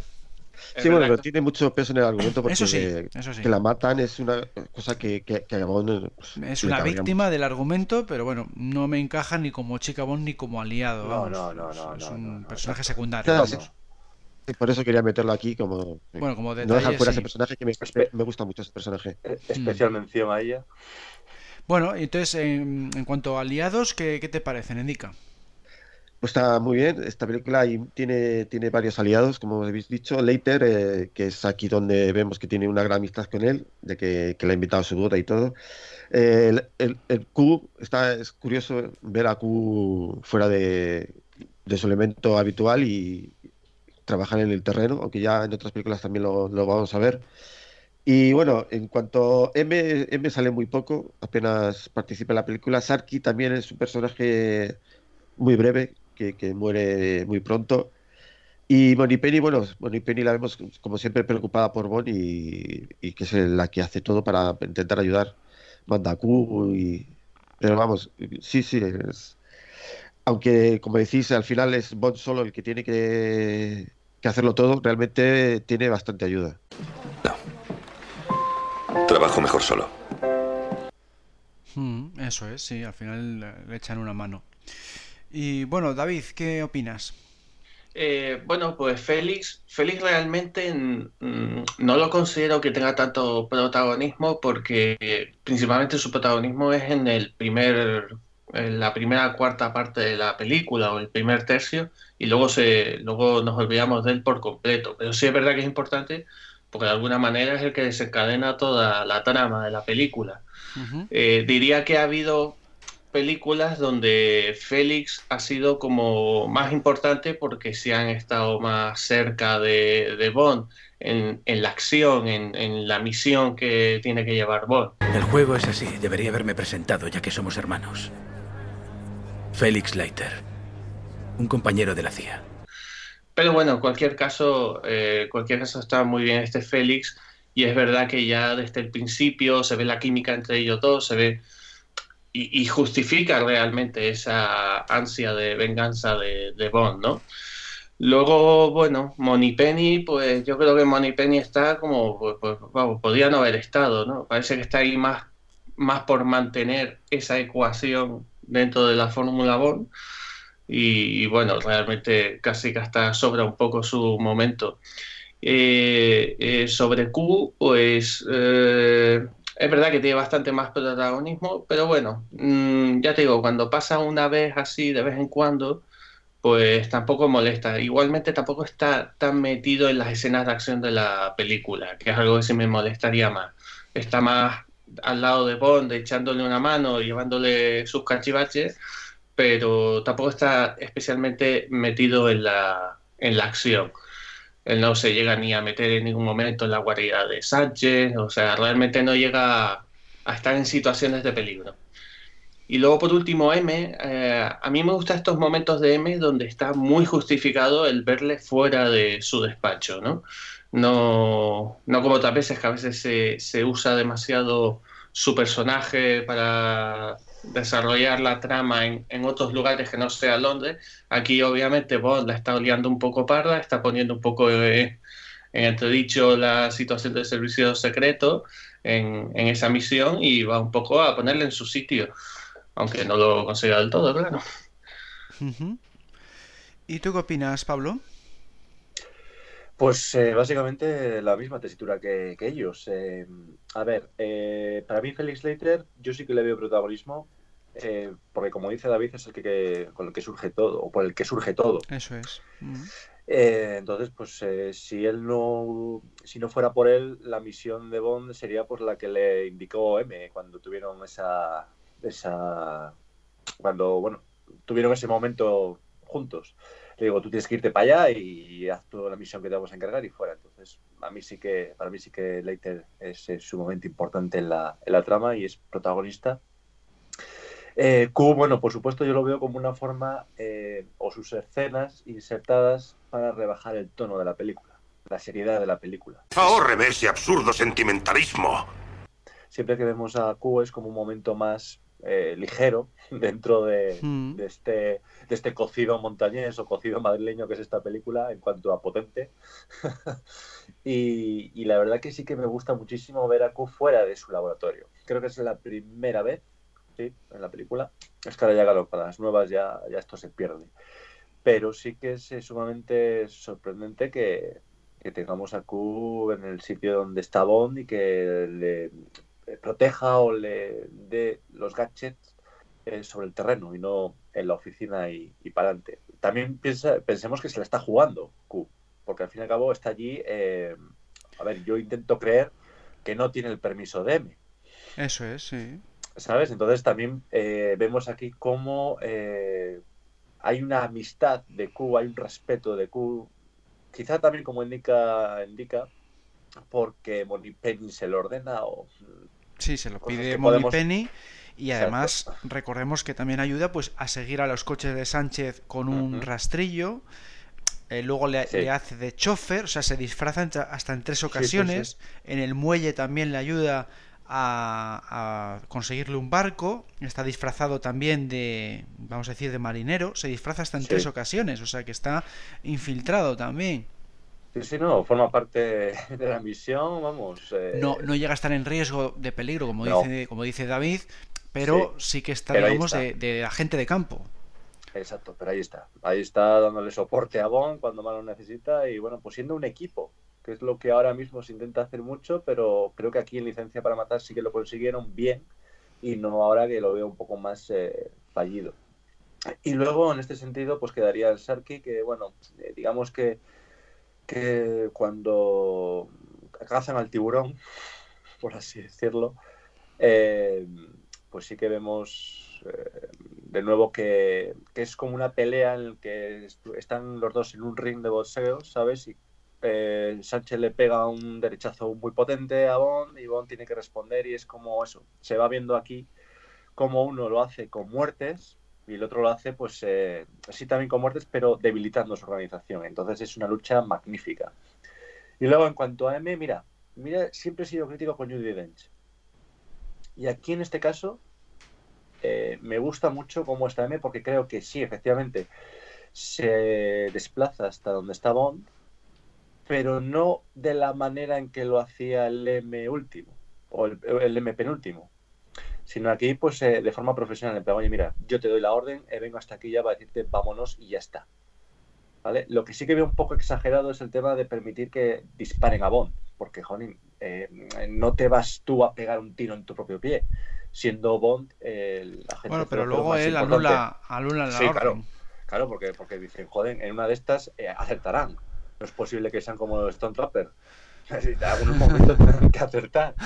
Entonces eh, dice, oye, parad ya, que bastante que habéis tirado 10 tiros, no habéis acertado ninguna, a ver si el onceavo le vais a dar. Coño, parad ya, parad. Y luego Moni Penny, pues hombre, es que es Caroline Bliss, ¿qué voy a decir yo de ella? Si es que es de, para mí la, la Moni Penny más, más guapa de todas, así que aunque salga 5 segundos, eh, bienvenido sea.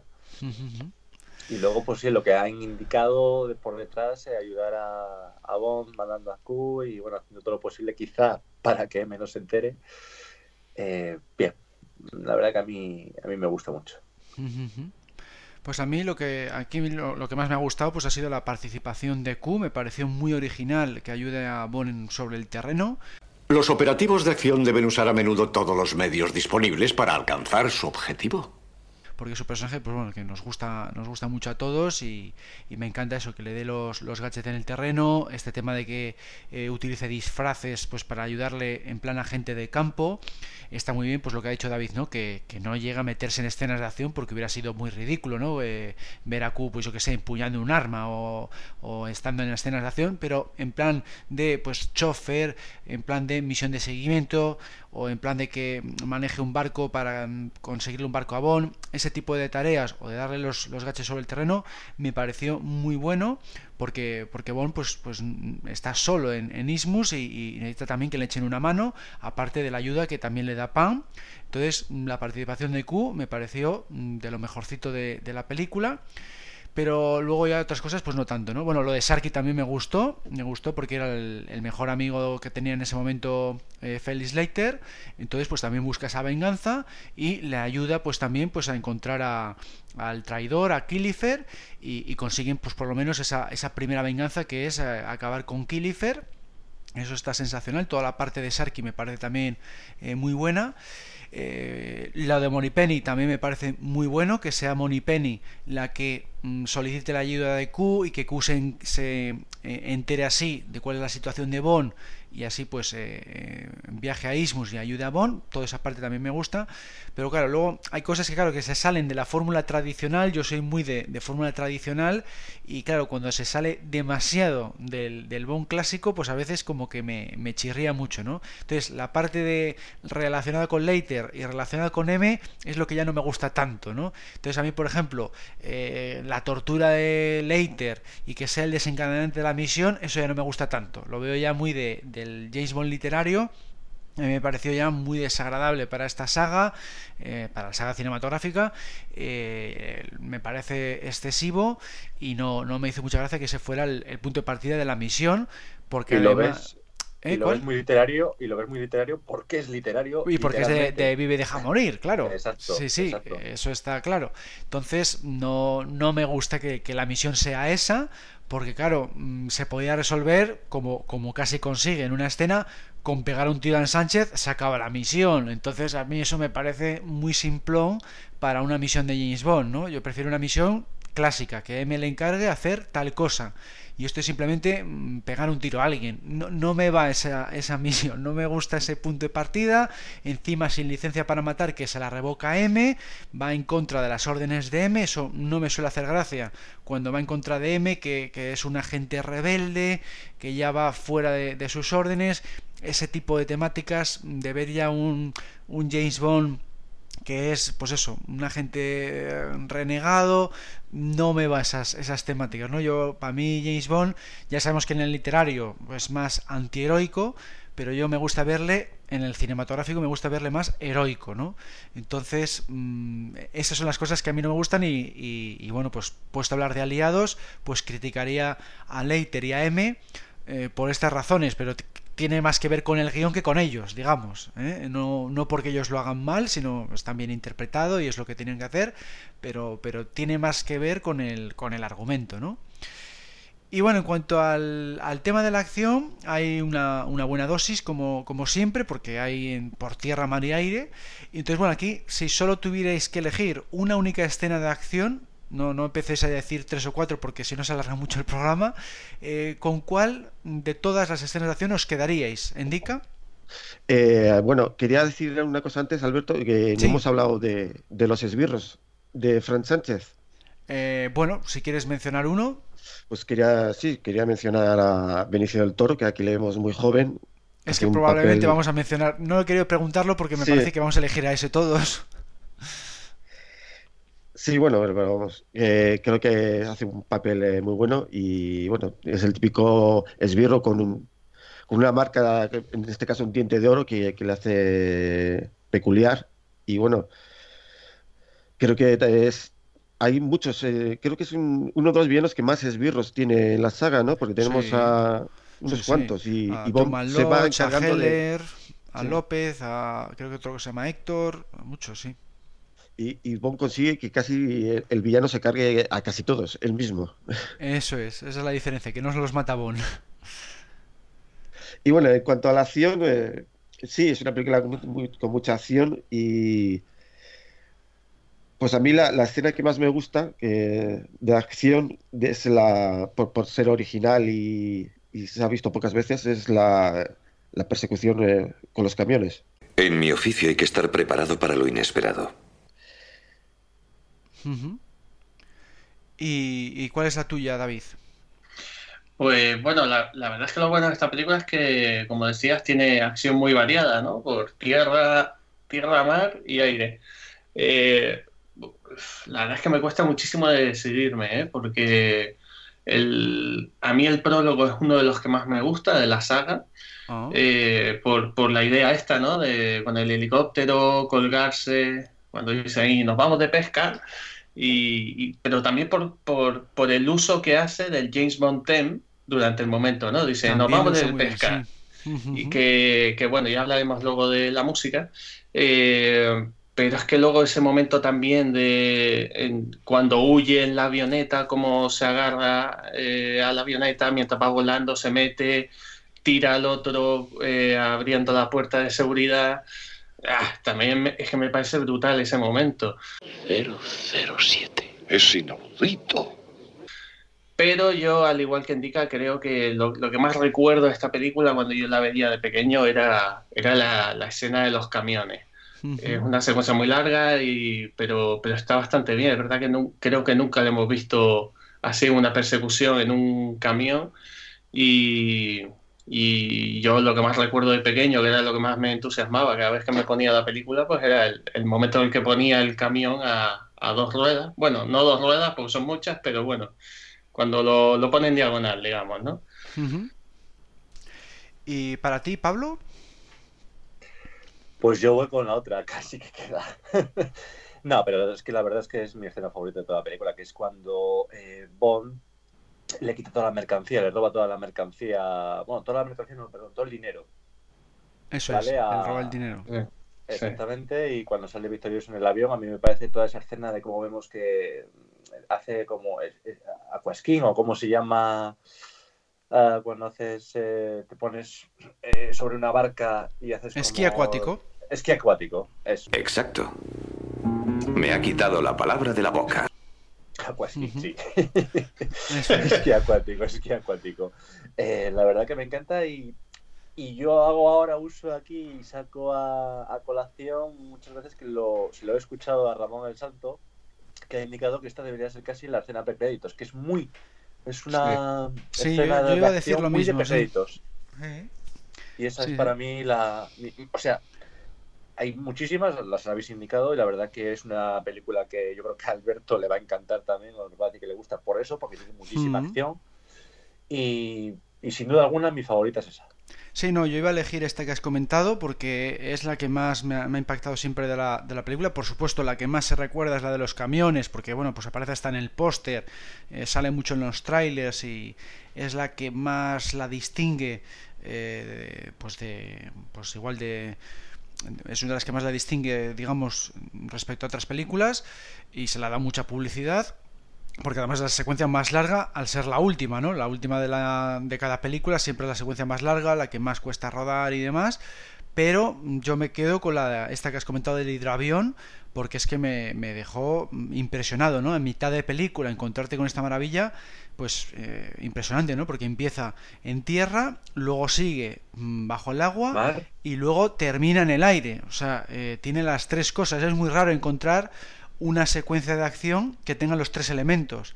Eh, ¿Qué iba a decir yo? Esta escena hay una muy parecida en Indiana Jones. ¿Indiana Jones es anterior o posterior a esta? ¿A la del hidroavión? Sí.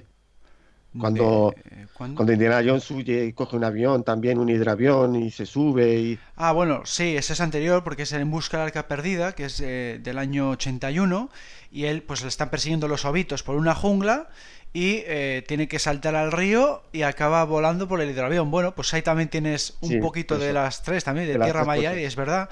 Y sí, esa es de, también ocho años, ocho años antes. Y también es una escena que me encanta. Es la, escena precréditos de Indiana Jones y En Busca de la Perdida, que es la primera película de Indiana Jones. Y es curioso que en esa misma película también hay una escena de un camión que siempre han dicho que pudo ser la inspiración para la escena de los camiones de esta. Es curioso que, pudieron basarse en esas dos. Sí, también. Pero eso es una catástrofe, camarada presidente. Sí, sí, sí. que también tiene que subirse al camión, echar al conductor. echar al conductor y robar el camión, era robar el camión. Pues aquí un poco lo mismo, roba también, Timothy Dalton roba un, camión. Pues pudieron basarse en esa que es de ocho años atrás. Siempre se ha dicho esa, esa comparación. Pero bueno, al final son dos escenas bastante diferentes eh, entre sí. Pudo haber una inspiración, pero tiene bastantes diferencias, ¿no? Porque aquí lo, bonito que tiene es que acaba haciendo, eh, como ha dicho Pablo, eh, esquí acuático y encima mm, lo utiliza no solamente para, escaparse, es que lo utiliza para subirse al hidroavión y robar el hidroavión con el dinero. Mm. Es realmente espectacular y, eh, como has dicho, pues podría haber servido para una escena precréditos de cualquier película. Y, y, para mí no solo es la mejor escena de esta película, sino una de las mejores de toda la saga. O sea, me parece sensacional. Y bueno, en cuanto a diálogos, eh, si tuvierais que quedaros solamente con uno, ¿con cuál os quedaríais, Indica? Bueno, la verdad es que me he quedado con uno muy tonto. Bueno, no sé si puede bueno, puede ser también humorístico, diálogo. vale. Me he quedado con una frase... En una película, en una película de Timothy Dalton no hay nada tonto. ¿eh? bueno, los que me conocéis de las convenciones veréis eh, por qué me he quedado con esta frase, que es cuando le dice, espero que no ronque. Espero que no ronque usted, Q. Ah, esa está muy graciosa, está muy bien. sí, me recuerda a la convención en la que tuve una noche que casi no pude dormir porque una persona roncaba mucho. Ah, vale, vale. vale, David, ¿cuál es la... David, ¿cuál es la tuya? Bueno, pues la verdad es que aquí eh, casi me quedaría con muchísimas frases de, de, Sánchez. La verdad es que vi la película hace tres semanas y no, no me llega a apuntar ninguna. Estuve por ver la peli ayer otra vez, pero al final no, no lo hice. Y no recuerdo así muchas con exactitud, pero por ejemplo recuerdo cuando, cuando ya Frank Sánchez está un poco desquiciado y, va a coger los misiles Stinger para lanzarlo contra el camión en el que va Bond y le dice a, a, uno de sus gemelos, le dice, no te preocupes, es solo dinero. Tranquilo, solo es dinero y luego también Cuando, cuando se carga a este tío que, bueno, no recuerdo el cargo que tiene, es como una especie de tesorero, cuando le dice, bueno, pues ya es hora de recortar gastos y se lo carga. Sí, creo que ha llegado el momento de recortar gastos. Ah, sí, sí, Truman, Truman Lodge, que le mata de esa ah, forma, sí. Ahí, ahí es cuando, cuando sale el verdadero Sánchez, ¿no? y, y, y también te digo, aprovecho para meter aquí una Mm, para decir una mala, bueno, no es que sea mala, pero es una de las películas donde es menos interesante en el momento en el que Bond dice Bond, James Bond. Sí, lo le cortan. Bond, James Bond, siéntese. Porque es que creo que ni se le llega a ver en cámara, eh, pasa muy desapercibido, no, sé, me parece que siempre tiene que ser un momento que tiene que llamar un poquito la atención, que menos que un primer plano o algo, ¿no? Eso pasaba también pasaba también con algunas de Roger Moore, que cuando lo decía se veía a la otra persona con la que estaba hablando. Hmm, y quedaba un poco de No me gusta mucho tampoco, en, en alta tensión quedaba bastante bien. ¿Quién es usted? Bond, James Bond. Ahí queda muy bien, contundente. Ah, eso es. Aquí en licencia para matar. Le cortan, sí, le cortan y está filmado de lejos, está filmado de lejos. Claro, en un filmado plano, de lejos. Plano medio, sí, sí. Tiende la mano, ni se la coge, no sé, queda un poco, un poco raro. En cuanto al Bond, James Bond, creo que es de los más hicieron, Sí, sí lo hicieron un poco mal, sí. Pero bueno, lo hicieron a posta eso, como para, para romper con la fórmula también y para, para imponer más respeto a, a, Sánchez, digamos, ¿no? Para ponerle más imponente, yo creo. Bueno, eh, Pablo. Yo me quedo con toda la escena en la oficina de Sánchez cuando Bond le va a prestar sus servicios, le ofrece sus servicios. Sí.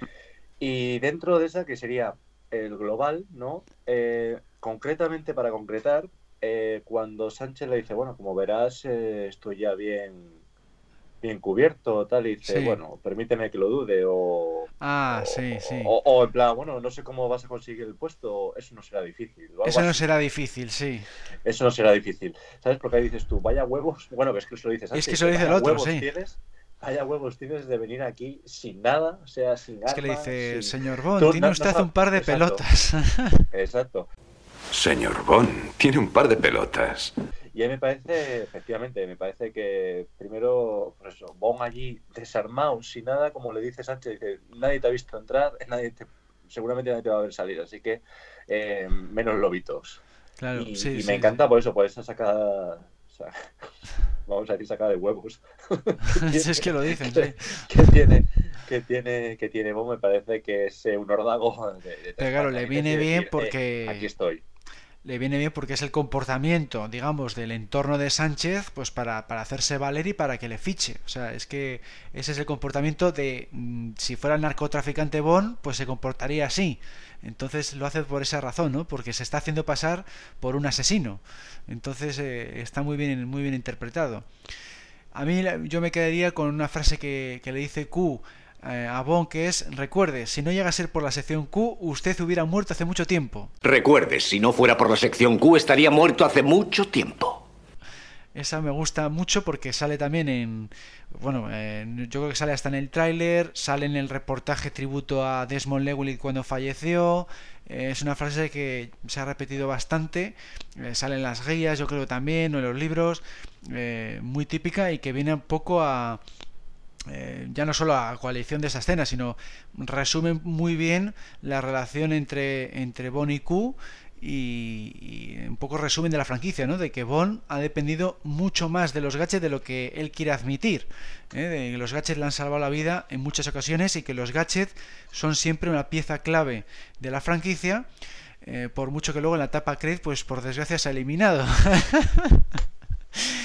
Y luego, eh, si tuvierais que elegir un gadget, ¿cuál sería? Indica. Pues yo creo que me quedaría con el, con el rifle. ¿Tiene usted un buen manejo del arma? Por favor, adelante. Tengo fama de mantener la punta bien alta. Que es mm, camuflado como, como, una cámara de fotos y que solo funciona con, con las huellas dactilares de, de, James Bond. Lo que hace que pues en un momento dado le, le, le salve la vida cuando, cuando el, el, el, oponente coge su arma y no, no puede dispararle. Ese, sí, yo creo que me parece a mí que vamos a escoger todos esos porque no, no hay mucho donde elegir, ¿no, David? Sí, sí, igual, es que yo estaba, yo estaba también pensando, y bueno, está el típico de los cigarrillos, ¿no? Que cuando tiene que estallar la, el cristal este de Sánchez, pero, pero sí, yo creo que al final el interesante es el, claro, es el rifle, ¿no? Claro. Que, Tampoco es que le saque un gran partido, pero sí es verdad que hay un momento que el otro lo va a apuntar y no tal. Pero, pero creo que en cuanto a gaches, a pesar de que Q va a ayudarle mucho, al final los gaches es, es, más para aportar una escena humorística en la película cuando abre el maletín y le enseña que si la cámara de fotos, el despertador y tal. Realmente es. no es que tenga, no es que tenga tanto, tantos gaches, ¿no? Eso es, sí, ¿no? Pues sí, eh, el rifle claramente. Es el rifle. Pero le hubiera resuelto, si llega a funcionar es verdad que se acaba la película ahí, pero como no funciona se tiene que acabar infiltrando eh, en la organización, ¿verdad Pablo? Sí, no, totalmente, solo que para mí eso son purrias de gaches. A mí lo que me encanta de verdad es el rastrillo que utiliza Q. Ah. me parece... El me rastrillo con micrófono. El mejor gadget de lejos de la, de la película. no, no, y, lo digo, y lo digo en serio, y lo digo en serio. O sea, yo siempre lo he dicho, a mí eh, el gadget que utilice Bond tiene que pasar lo más desapercibido posible. Por eso muchas veces cuando es el reloj, el que es el gadget de la película, me gusta que sea el reloj porque es un utensilio que eh, le usa todo el mundo. Y tú no vas a pensar que eso es un gadget. Sin embargo, tú ves una pistola, jolín, ya ves que es algo que, no, que no es normal. Y ver a alguien que está con un rastrillo cogiendo hojas o atropando el verde o lo que sea, y que eso después va a suponer que tiene un micrófono en el que vas a dar una información, a mí es que eso me encanta, por eso, porque eh, se oculta muy bien, no es perceptible. Claro. ¿No sale también ese rastrillo en, alta tensión? Sale pero, sale pero, detecta armas. Eh, sale en la casa de Blade, en la mansión de Blade, y le sirve para al guardia detectar que James Bond lleva armas encima y tiene que dejar su arma antes de entrar en la mansión. Tiene otro, otra función. Sí, no, no. Y lo, el que sí que sale que, que era retransmisor, que es lo que yo recuerdo, es la flauta del balón Samedi en Vive Deja Morir, que también hacía lo mismo. Está tocando la flauta, la despliega y tiene walkie-talkie dentro. No sé si os acordáis. Sí, sí, sí. Pues hacía exactamente lo mismo. La desplegaba y dentro tiene un walkie-talkie. Y, le dice, pues eh, Bon y Solitaire se están dirigiendo hacia los campos de, de la droga. Pues usaba la misma función, pero con una flauta en vez de con un rastrillo. Entonces es, es, un poco el recuerdo de que me trae ese, ese, rastrillo. Y luego, mm, por decir otro gadget de esta película, pues que también se camufla muy bien, es el despertador explosivo, que no le llega a usar, pero que también le podía haber mm, salvado la misión. Si, cuando, si os ponéis a pensarlo, si cuando está en la mansión de Sánchez le pone el despertador, por ejemplo, debajo de la cama de Sánchez, le explota mientras está durmiendo a las 3 de la madrugada y se hubiera acabado la misión ahí. Me estás llamando tonto del culo. Fin de la misión, ya no hace falta que siga. ¿eh? Tan sencillo como eso. Hoy en el podcast 132 de Archivo 007, Alberto se está dedicando a decir cómo podemos acortar aún más la película. Claro, joder. Claro, se hubiera resuelto la misión, ni, ni los camiones ni nada, joder. Le pones el despertador de Q debajo de la cama, luego el otro se tumba, eh, le pones a las 3 de la madrugada, ¡pum! Explotó la mansión de Sánchez, ya está. Eso no lo dices, eso no lo dices en GoldenEye, ¿eh? Cuando está en el tren y le puede meter un ahí a 006. Bueno, ¿eh? esperaremos al 30 aniversario. Te gustarían las de Craig, ¿no? Las de Craig, que le ponga el, no, no, que le ponga el despertador en la habitación, ¿no? en, un descanso de partida del casino y ala. En el 30 aniversario pensaré cómo acortar GoldenEye. Llega el 30 aniversario, he pensado que podemos alargar un más la película. ¿Cómo, ¿Cómo alargar GoldenEye para disfrutarla más? De hecho, de hecho esto es verdad. El día, el día que se estrenó Skyfall, y, Alberto vio a Daniel Craig cayendo del tren dijo, bueno, pues nada, la película ha terminado, es la que más me ha gustado de todas. bueno, vamos ahora a localizaciones, que tenemos por un lado Miami al principio, el bar El Head Bar, que está curiosamente en las Bahamas, lo que pasa es que solamente se ve en texto en una pantalla de ordenador y por eso es muy difícil de ver, y luego el país ficticio de Ismus, que en realidad, como sabéis, se rodó en México. Señorita Kennedy, dime, ¿y por qué no puedes ser tú mi secretario? Estamos al sur de la frontera. Este es un mundo de hombres. Bueno, ¿qué te parecen las localizaciones, Indica? Pues son, eh, están muy bien, son variadas, como siempre en las películas de Bond, y exóticas. Tenemos Miami, tenemos el Caribe, y bien, cumplen con, con su propósito. Pues no tengo más que decir. vale. Bueno, por cierto, eh, no lo he dicho, pero el, Barrel Head Bar es un bar que existe en la realidad, al que cambiaron los letreros y también está en Miami. No, no se rodó realmente en, en las Bahamas, aunque la película pone que sí y lo que sí que se rodó en las Bahamas son las escenas submarinas, que es algo que suelen hacer mucho en, la saga, eh, como por ejemplo pues el tema de las maquetas del submarino del mundo no es suficiente o las maquetas de las pie que me amó. Las, las Bahamas es el, lugar del mundo con las aguas más cristalinas y por eso se usa mucho para las escenas submarinas de, de la saga Bond. Bueno, David, ¿qué te parecen las localizaciones? Eh, bueno, la, quizás la de Miami es como la menos interesante. Mm, no sé, no, veo, veo como a Bond ahí como un poco desubicado.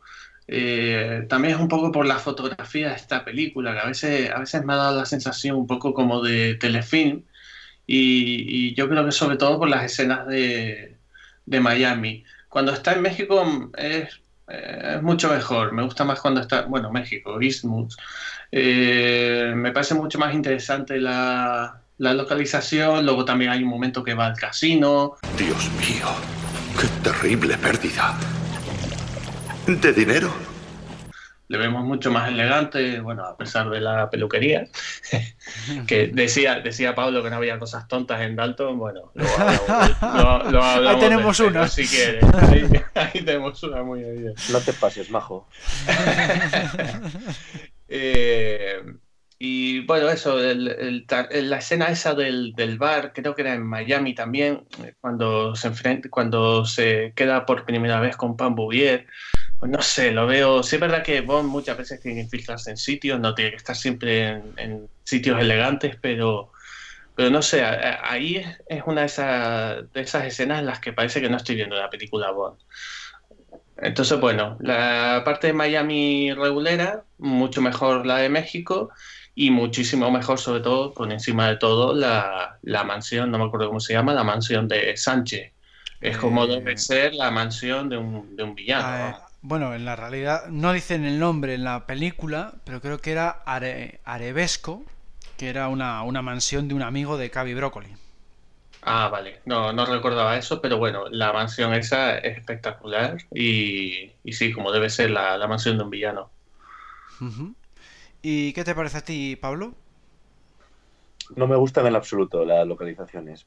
Ah, nunca me ha gustado, nunca me ha gustado la saga Bond Latinoamérica. Mm, pero no por Latinoamérica, o sea, pido perdón a los a los seguidores que tenemos de Latinoamérica, sino porque, como bien ha dicho David, eh, creo que en la saga nunca han, hecho bien una... Eh, la fotografía de Latinoamérica nunca la han sacado como corresponde y siempre la han sacado como de tugurios cuando creo que es mucho más rico en cuanto a localizaciones y en cuanto a dónde situar a Bond o a los personajes. Y en esta película, como muy bien ha apuntado David, eh, hay momentos en los que efectivamente parece una película de estas que te ponen los sábados por la tarde. No somos un club privado 007. En la entrega 3 o en la 1 no, no, no tienes la sensación, y me cuesta reconocerlo, pero es verdad, no tienes la sensación de estar viendo una película de Bond. Y exactamente. Porque, a ver, pues es que es eso, es que es reproducir al 100% lo que ha dicho David. Es que por eso, al igual que pasó en Quantum of Solas, Latinoamérica no, no, no lo veo un, un sitio, una localización bondiana. Pero de verdad, si, si nos paramos a mirar eh, por Google Maps o, viajamos, o Google Earth, perdón, o viajamos allí, eh, hay sitios para, para poder hacer eh, una fotografía y una localización bondiana en Latinoamérica. Es que sobran sitios, pero creo que la saga no la sabía aprovechar. Nunca. Bueno, no, yo por mi luego, luego me olvidaba lo, que es la guarida, digamos, donde tiene el laboratorio.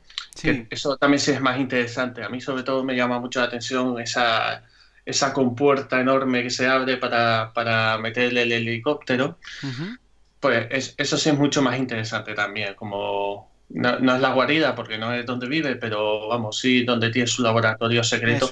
Pero también es bastante más interesante que, que, todo lo que se ve al principio de la película.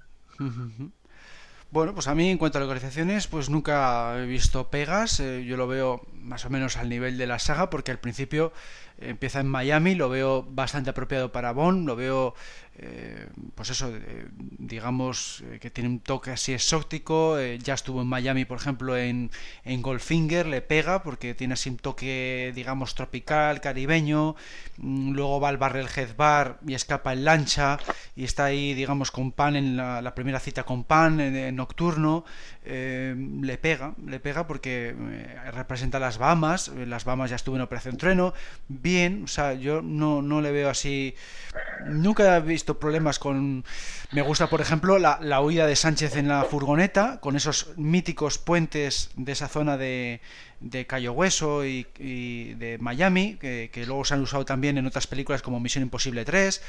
esos puentes pues le han sacado un buen partido pues, para esa huida submarina de Sánchez, me pareció espectacular. Mm, se saca buen partido, por lo menos de cara a la acción, que es una cosa que yo valoro mucho, ¿no? Eh, luego, por ejemplo, en, México, que hace de. O sea, que, que se utiliza para Ismus pues eh, se ha utilizado eh, sitios que eran bancos pues para representar el, el casino y las oficinas de Sánchez eh, que muchas veces son decorados pero realmente te crees que es también parte de lo mismo y lo veo todo muy lujoso como debe ser para una película de, de Bond y luego el, el Olimpatec que es la guarida secreta de Sánchez para la droga menudo panorama para matar espectacular. O sea, en realidad es un monumento a los indios de la zona, pero te piensas que lo ha construido que nada. O sea, eh, con esa compuerta que habla de la que ha comentado David, eh, realmente parece un decorado bon. O sea, eh, y, es un monumento real. Le aprovecharon muy bien, al igual que la propia casa de Sánchez, que ya he comentado antes, que es una casa real hecha de mármol, creo que era entera de, no sé si era de mármol blanco o, o incluso de marfil. ahora mismo, creo que era de mármol, mármol blanco eh, toda entera de mármol blanco. Y, eso es real, es real porque era de un millonario y, no tuvieron que construirla y queda auténtica porque, porque esa es real y queda genial para un millonario como Sánchez. Mm, me parecieron muy originales, muy impactantes y muy, muy bondianas. O sea, no, no he tenido pegas nunca con las localizaciones de esta, de esta película, vamos, no lo que sí he tenido más pegas igual pues puede ser con, con Cuánto no solas que comentaba Pablo, porque ahí se mete realmente en zonas barrio bajeras eh, en muchas de las escenas y ahí sí que ya no lo veo, ¿no? Porque se ven pues pues pues sitios que no que igual era necesario por el argumento, pero, pero ahí sí que ya no le veo a Bond. Pero aquí en ningún momento se ve eh, paredes desconchadas, eh, la pobreza, mm, no, aquí todo el rato se ven sitios lujosos, como puede ser la casa de Sánchez o el casino, ¿no? Todo el rato está rodeado de lujo, que es lo que, lo que se asocia a la imagen de, de Bond. Entonces nunca he tenido problemas con las localizaciones. Y luego en cuanto a la música, pues aquí sí que es verdad que es un apartado mm, bastante controvertido. Hay eh, muchas críticas hacia la música porque no suelen convencer ni las canciones de Gladys Knight y Patti LaBelle ni la banda sonora de Michael Kamen. Eh, ¿Qué te parece a ti este apartado, Indica? Bueno, a mí es un apartado que me pasa desapercibido. No, es una banda sonora que recuerde ni, ni, tampoco es una de las canciones que más recuerde de la saga. Creo que es una de las películas donde, donde menos menos me fijo en la película, en la, en la música. Son momentos que suena la típica música Bond, que eso sí, en los momentos de acción, pero el resto de la película como que es olvidable, la música de esta película. Tosca no es para todo tipo de público. ¿Y qué te parece a ti, David? Eh, bueno, a mí, yo, yo, eh, a mí sí me gusta la banda sonora y por lo, en general me gusta tanto la banda sonora como, como la canción. No sabía que te gustara la música, James. Eh, cuando quieras puedes pasarte por mi casa a escuchar mi colección de discos de Barry Manilow. yo destaco sobre todo, a ver, Michael Kamen era el compositor de moda en aquella época, era el que hacía casi todas las grandes películas de acción de la época. Eso es, sí. Y pero sin embargo, muchas veces una cosa que siempre tememos cuando vienen, digamos, eh, compositores con cierto prestigio eh, que vienen a la saga, como ha sido el caso de Thomas Newman, que a lo mejor son un tanto reticentes a usar a usar el James Bond theme. Y sin embargo Michael Cameron lo usa lo incorpora en la película muy bien, lo hace tanto, tanto en el prólogo como en la escena que hablábamos antes de, de, la avioneta con eh, haciendo esquí acuático es verdad que tiene eh, su seña de identidad. Hay momentos que recuerda mucho a banda sonora de Juega de Cristal o Arma Letal, pero bueno, al fin y al cabo era su estilo musical. Pero eso, como le incorporaba bien el James Bond eh, es que siempre me ha parecido brillante como lo han hecho en esa película. Así que yo, me quedo con la banda sonora de Michael Kamen, obviamente no es John Barry, pero bueno, oye, también tener así una película suelta con algo más con, una música un tanto distinta, pues oye, tampoco le va tan mal. Como mismo aquí hay excepciones, viendo a Q teniendo más protagonismo de lo normal, o viendo a Bond eh, haciendo una misión por su cuenta y al margen de las órdenes de M, pues bueno, pues que tenga también una banda sonora distinta, casi que hasta que le va con, la, con, esta película un tanto atípica y menos formulera. Y en cuanto a las canciones, a, mí la verdad es que sí me gusta bastante. El, el, problema que tengo yo con las canciones, que siempre he dicho, bueno, problema entre comillas, es que solo hay una canción que realmente no me gusta y por lo demás todas me parecen buenas o muy buenas. Entonces, claro, yo esta te diría que a lo mejor la tengo como en unas, una hipotética segunda mitad de tabla, eh, por ponerla en un orden, pero, pero no hay que desmerecerla, ni mucho menos. Yo creo que es una canción muy bondiana. A mí me gusta bastante. Y luego la canción del, del final, bueno, mmm, nunca me ha parecido mal que haya una canción al final eh, pero que tampoco sea, que tampoco tape la principal, ¿no? y, en este caso cumple con ello, por tanto, bueno, no me molesta. Me gusta más cómo acaban las películas ahora. Estas últimas de Craig que acaban con el James Bond theme. Yo creo que es la mejor forma de acabar una película de James Bond. Pero bueno, por lo general la música de la película a mí me gusta. Bueno, ¿y tú qué, qué opinas de la música, Pablo? Bueno, en cuanto a la banda sonora de Michael Kamen, rotunda. Eso es lo que diría yo. Muy mm, acorde al tono de la película. Confío en que le haya gustado el espectáculo. Buenas noches. Muy, mm, no sé cómo decirlo, muy épica o muy boom. O sea, me, me pone, me pone bien, me pone a tono ya para, para verla, que viene algo potente.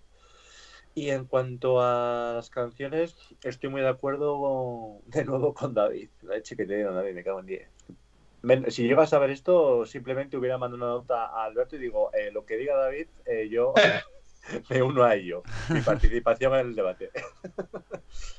eh, ¿Qué iba a decir? Eh, Gladys, la canción de Gladys Knight, la principal, a mí me gusta muchísimo. Obviamente tenemos que, claro, ¿dónde la inserto en, dentro de la saga? es complicadísimo porque, claro, hay canciones buenísimas. Entonces es complicado. Lo que sí que no me gusta en absoluto y me parece una bazofia de canción es la de Patti LaBelle. La última a mí, joder, es que mira, es que por ejemplo tenemos en Tomorrow Never Dies tenemos eh, la de Surrender y dices, tu madre de Dios. Claro, esa, es muy buena, esa es muy buena. Que mucha gente es que incluso dice, joder, es que para mí es la mejor de las dos. Es que la otra, aquí sin embargo, no es que sea, es que literalmente para mí me parece mala. Pero, pero es, es, lo que digo, el problema de Surrender es una canción buenísima, pero, joder, es que la canción principal es la que debería ser la buena. Entonces, me fastidia, de alguna manera me fastidia un poco que exista eh, Surrender. Claro. bueno, pero eso es subjetivo. Bueno, a ver, todo es subjetivo, evidentemente. No, pero a ver... la, la, canción principal de Tomorrow Never Dies me gusta. A mí me gusta más que... No, a mí, a mí también me gusta, ¿eh? pero, pero, sí considero que la final no es la que debe... Eh, eclipsar a la principal. O sea, esto no, es una cuestión subjetiva, simplemente que la final, pues bueno, me parece bien que haya una canción ahí, pero que no tenga que eclipsar a la, a la, a la principal, que es la importante al fin y al cabo. Por eso está muy bien lo que tú indicas, que las últimas de, bueno, las películas de Daniel Craig, eh, que salga el Bond Thing, porque es una forma como decir, eh, te vas, eh, por regla general vamos a pensar que la película te ha dejado con muy buen sabor de boca, y qué mejor que irte del cine o acabar de ver la película en tu casa con el Bon Thing, ¿sabes? Que acabas ahí con todo apoteósico.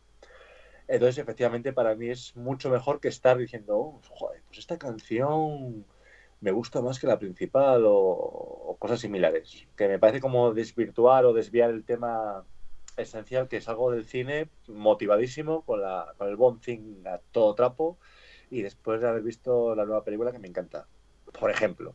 Entonces sí, y aquí con Patti LaBelle es casi como voy a quitar rápidamente la película porque es que es insufrible la,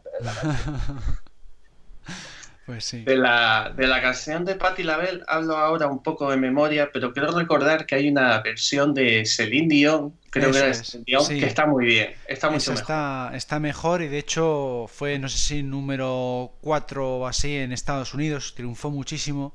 Fue un éxito tres o cuatro años después de la película, mucho más que la de Patti LaBelle. y, fue eso, porque hizo un retoque pues que, gustó mucho más a la gente. Sí, sí. Yo, yo, de hecho, ayer cuando vi la película, cuando empezó la canción, quité la película. es que esa, es la cuestión. Que te invita a, quitarlo antes. Pues a mí, a mí por mi parte mm, me gustan ambas canciones, pero es verdad que la de Patti LaBelle es inferior porque no es bondiana. O sea, es una canción que es la típica balada romántica de la época, que simplemente se hizo pues para encajar con la frase romántica el diálogo romántico entre Bon y, Pan, nada más que es eso. Pero bueno, tampoco me parece un horror porque tenemos canciones, para mi gusto, inferiores. Yo veo peor, por ejemplo, el Diana, Diana Other Day de Madonna, a mí me parece todavía peor. O el Hombre de la Pistola de Oro de Lulu, por ejemplo. A mí yo eso lo veo incluso inferior, para mi gusto. Eh, a ver, eh, que sí, que sí, que sí, que totalmente. Si es que, a ver, eh, a Madonna no la salva, a Madonna no la salva ni Dios. Por eso te digo. Yo, yo, yo salvo a Madonna. Yo siempre la salvo. Indica, ves la puerta que tiene. Indica es Dios, entonces. que bueno, que hay para gustos los colores, lo de siempre.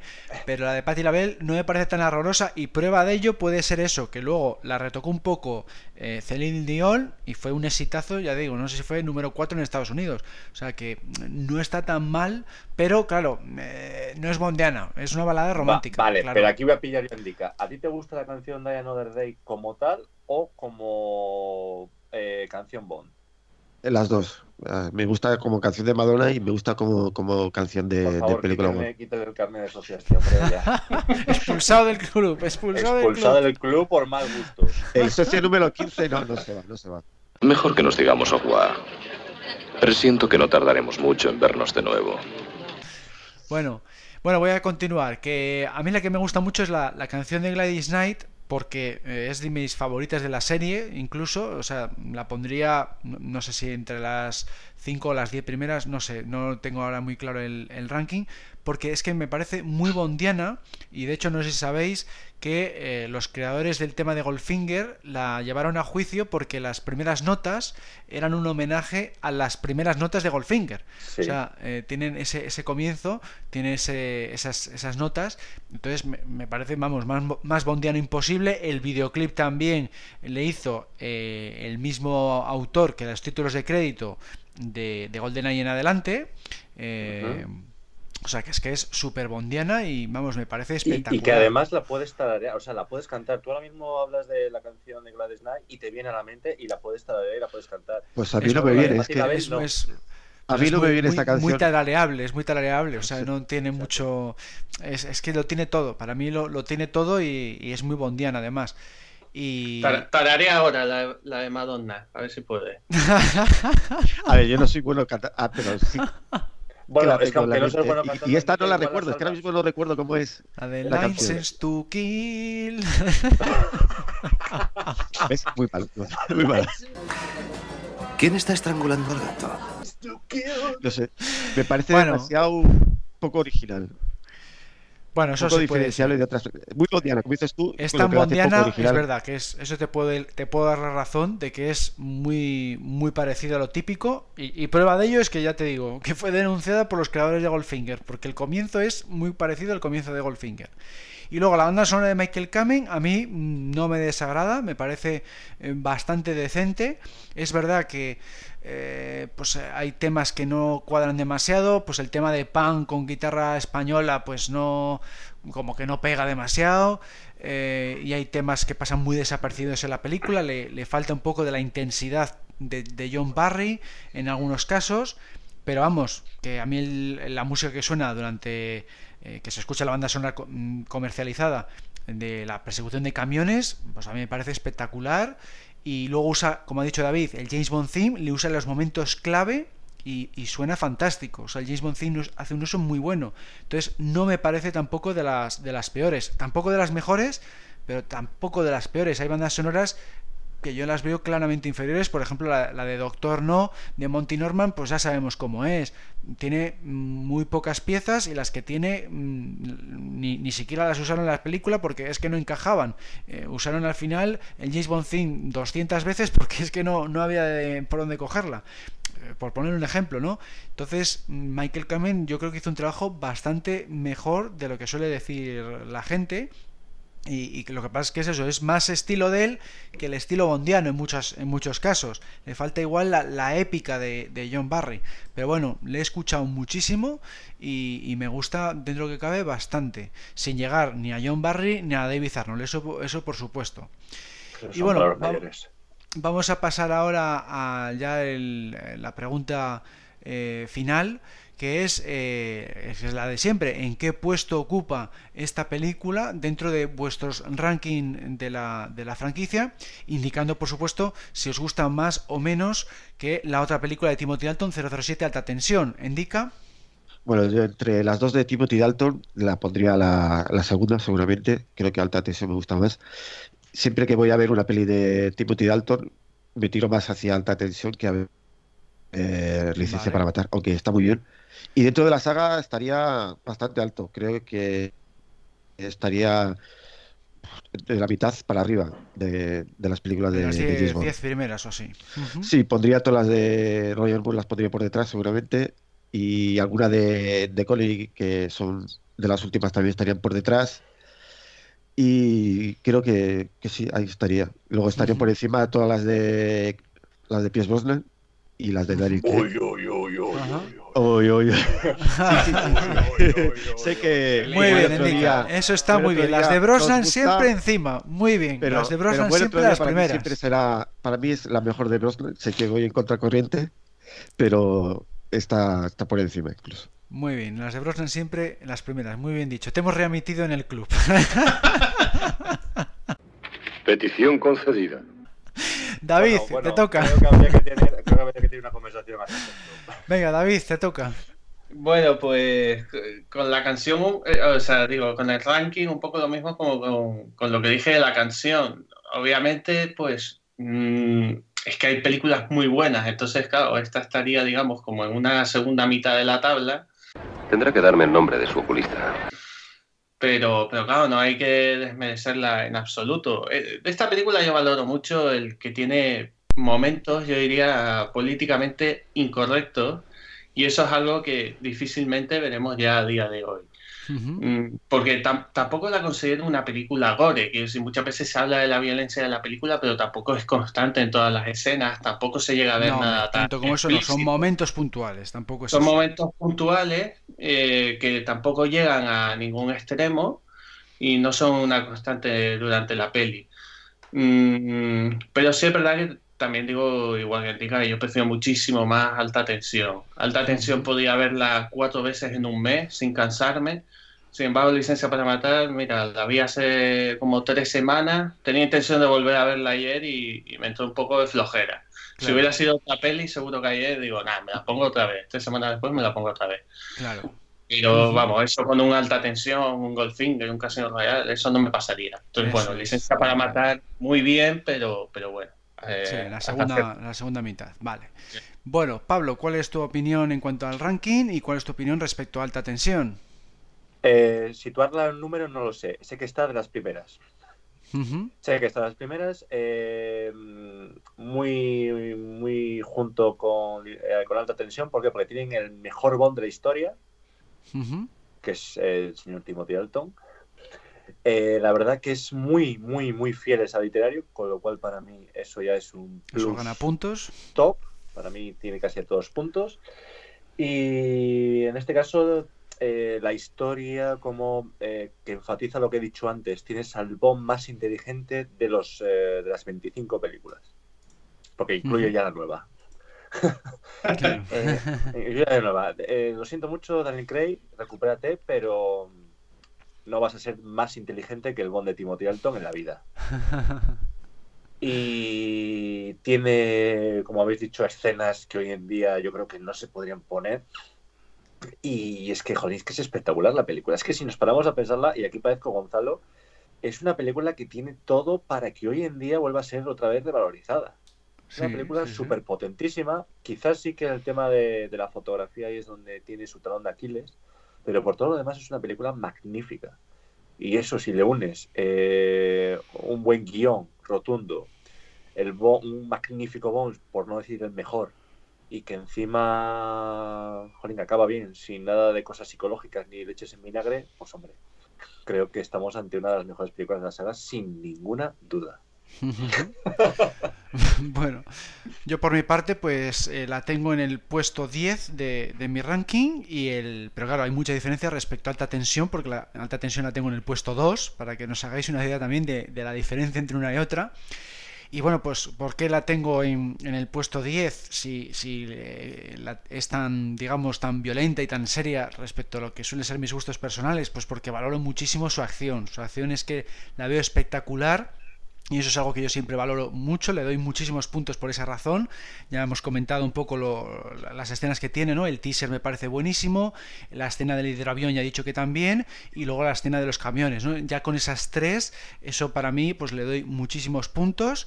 Eh, en general, pues también me encanta pues, lo, que habéis dicho de la infiltración de Bond. Eh, me encanta la canción de Gladys Knight también, bastante la, banda sonora. Eh, el personaje de Pam, de, de mis chicas favoritas, Dalton también está soberbio. Eh, Robert David, aunque no es de mis villanos favoritos, hace también una buena interpretación, empiezas a sumar todo y, acaba pues en el, en el puesto 10 del ranking, ¿no? Es una película que la veo muy notable y hubiera estado en un puesto superior si hubiera sido un poco más formulaica. ¿eh? Esa es un poco la, pega que se aleja bastante de, vamos a decir, mm, de mis gustos personales o de lo que yo busco en la saga, ¿eh? porque es un poquitín eh, distinta, y, pero le doy muchos puntos por todas estas cosas y sobre todo por eso, porque tiene una de las, tiene un conjunto de escenas de acción realmente impresionantes, ¿no? Fíjate que para pues mí es infinitamente mejor a Goldfinger. ¡A Francisco el Temerario! Infinitamente mejor. Eso ya son palabras. Comentadlo. A ver, a ver si vamos a expulsar a alguien más aquí del club, ¿eh? Te estás ganando papeletas de expulsión. Tremendo. El, el, debate, el debate de... Tiene tarjeta amarilla ya, Pablo. De los. Esa, bueno, hombre, esa es entrada naranja, ¿eh? es una entrada muy Sergio Ramos, ¿eh? Vas a acabar con la licencia revocada. Licencia revocada. Bueno, vamos a terminar aquí ya el, el, debate. Solo nos queda pues dar las gracias a Indica por su nueva colaboración en el programa y bueno, pues nos vemos en el foro y las redes sociales. Encantado de participar en el podcast y ya sabéis que siempre estoy dispuesto a participar mientras no se hable de Bob 25, de haya spoilers. espero, espero, Nico, que, haya dicho que eh, Timothy Dalton, el Bond de Timothy Dalton es mucho más inteligente que el Bond que va a salir en Bob 25. No haya sido un spoiler, porque es que tampoco tengo yo idea. no, no, no, no diga ser un spoiler porque, bueno, ya sabemos que, que Daniel Craig es más, más físico, es un Bond más físico que, y menos intelectual. Bueno, y gracias también a ti, David, por participar. Nada, gracias a vosotros, encantado de haber pasado este ratito con vosotros y bueno, a ver cuando surge otra oportunidad, yo encantado siempre de participar. Estupendo. Bueno, pues terminado el debate, vamos a seguir con el podcast.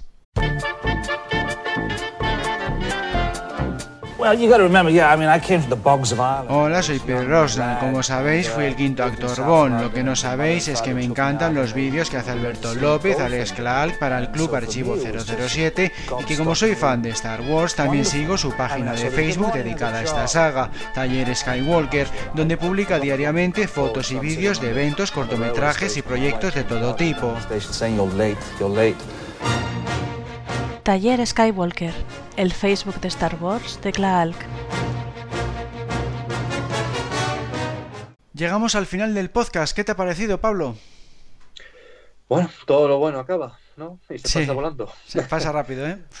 Pues nada, encantado de haber participado una vez más eh, en un nuevo podcast. Ya no sé ni los que llevo, pero bueno, encantado de volver a estar aquí contigo, o ya sea con Alberto, con el otro Alberto, o ya sea con Gonzalo. Yo ya sabéis que siempre que necesitéis eh, contad con, con mi licencia. y, nada, espero que los oyentes de, este podcast lo, hayan disfrutado. Yo estoy convencido que sí. Vamos a ver luego qué opinan. Eh, estaremos encantados de saber sus opiniones en todos los eh, lugares en los que se va a poner este podcast. Y nada, eh, por supuesto que lo que quieran comentar, eh, si están de acuerdo con algunas cosas o no del debate o lo que sea, pues estaremos siempre encantados de, que, de atender sus críticas, siempre que sean constructivas, por supuesto. Y por mi parte, nada más. un verdadero placer y, nada, nos eh, seguimos leyendo en, en archivo007.com barra foros y seguimos escuchando los podcasts. Pues eso es, en eso, de eso se trata, de, fomentar luego la, interactividad en el, en el, foro, en archivo 007.com barra foros y en las redes sociales. Muchas gracias por participar una vez más. Y bueno, también estamos en las redes sociales, estamos en Facebook, Twitter, LinkedIn, Instagram, YouTube y Google Plus. Y luego, por supuesto, recuerdo lo de siempre, que podéis participar cualquiera de vosotros. No hace falta ser socio del club ni forero, eh, simplemente tenéis que contactar con nosotros a través de cualquier de estos sitios que acabo de comentar o mandando un email a podcast.archivo007.com. Simplemente os apuntamos para el programa que queráis, para el debate de, que, tengamos pendiente para cualquiera de los, de los programas y luego simplemente hay que tener el programa gratuito Skype en el ordenador o en el teléfono móvil. No tiene más complicación que esa. Bueno, pues con esto nos despedimos. Un saludo a todos y hasta la próxima.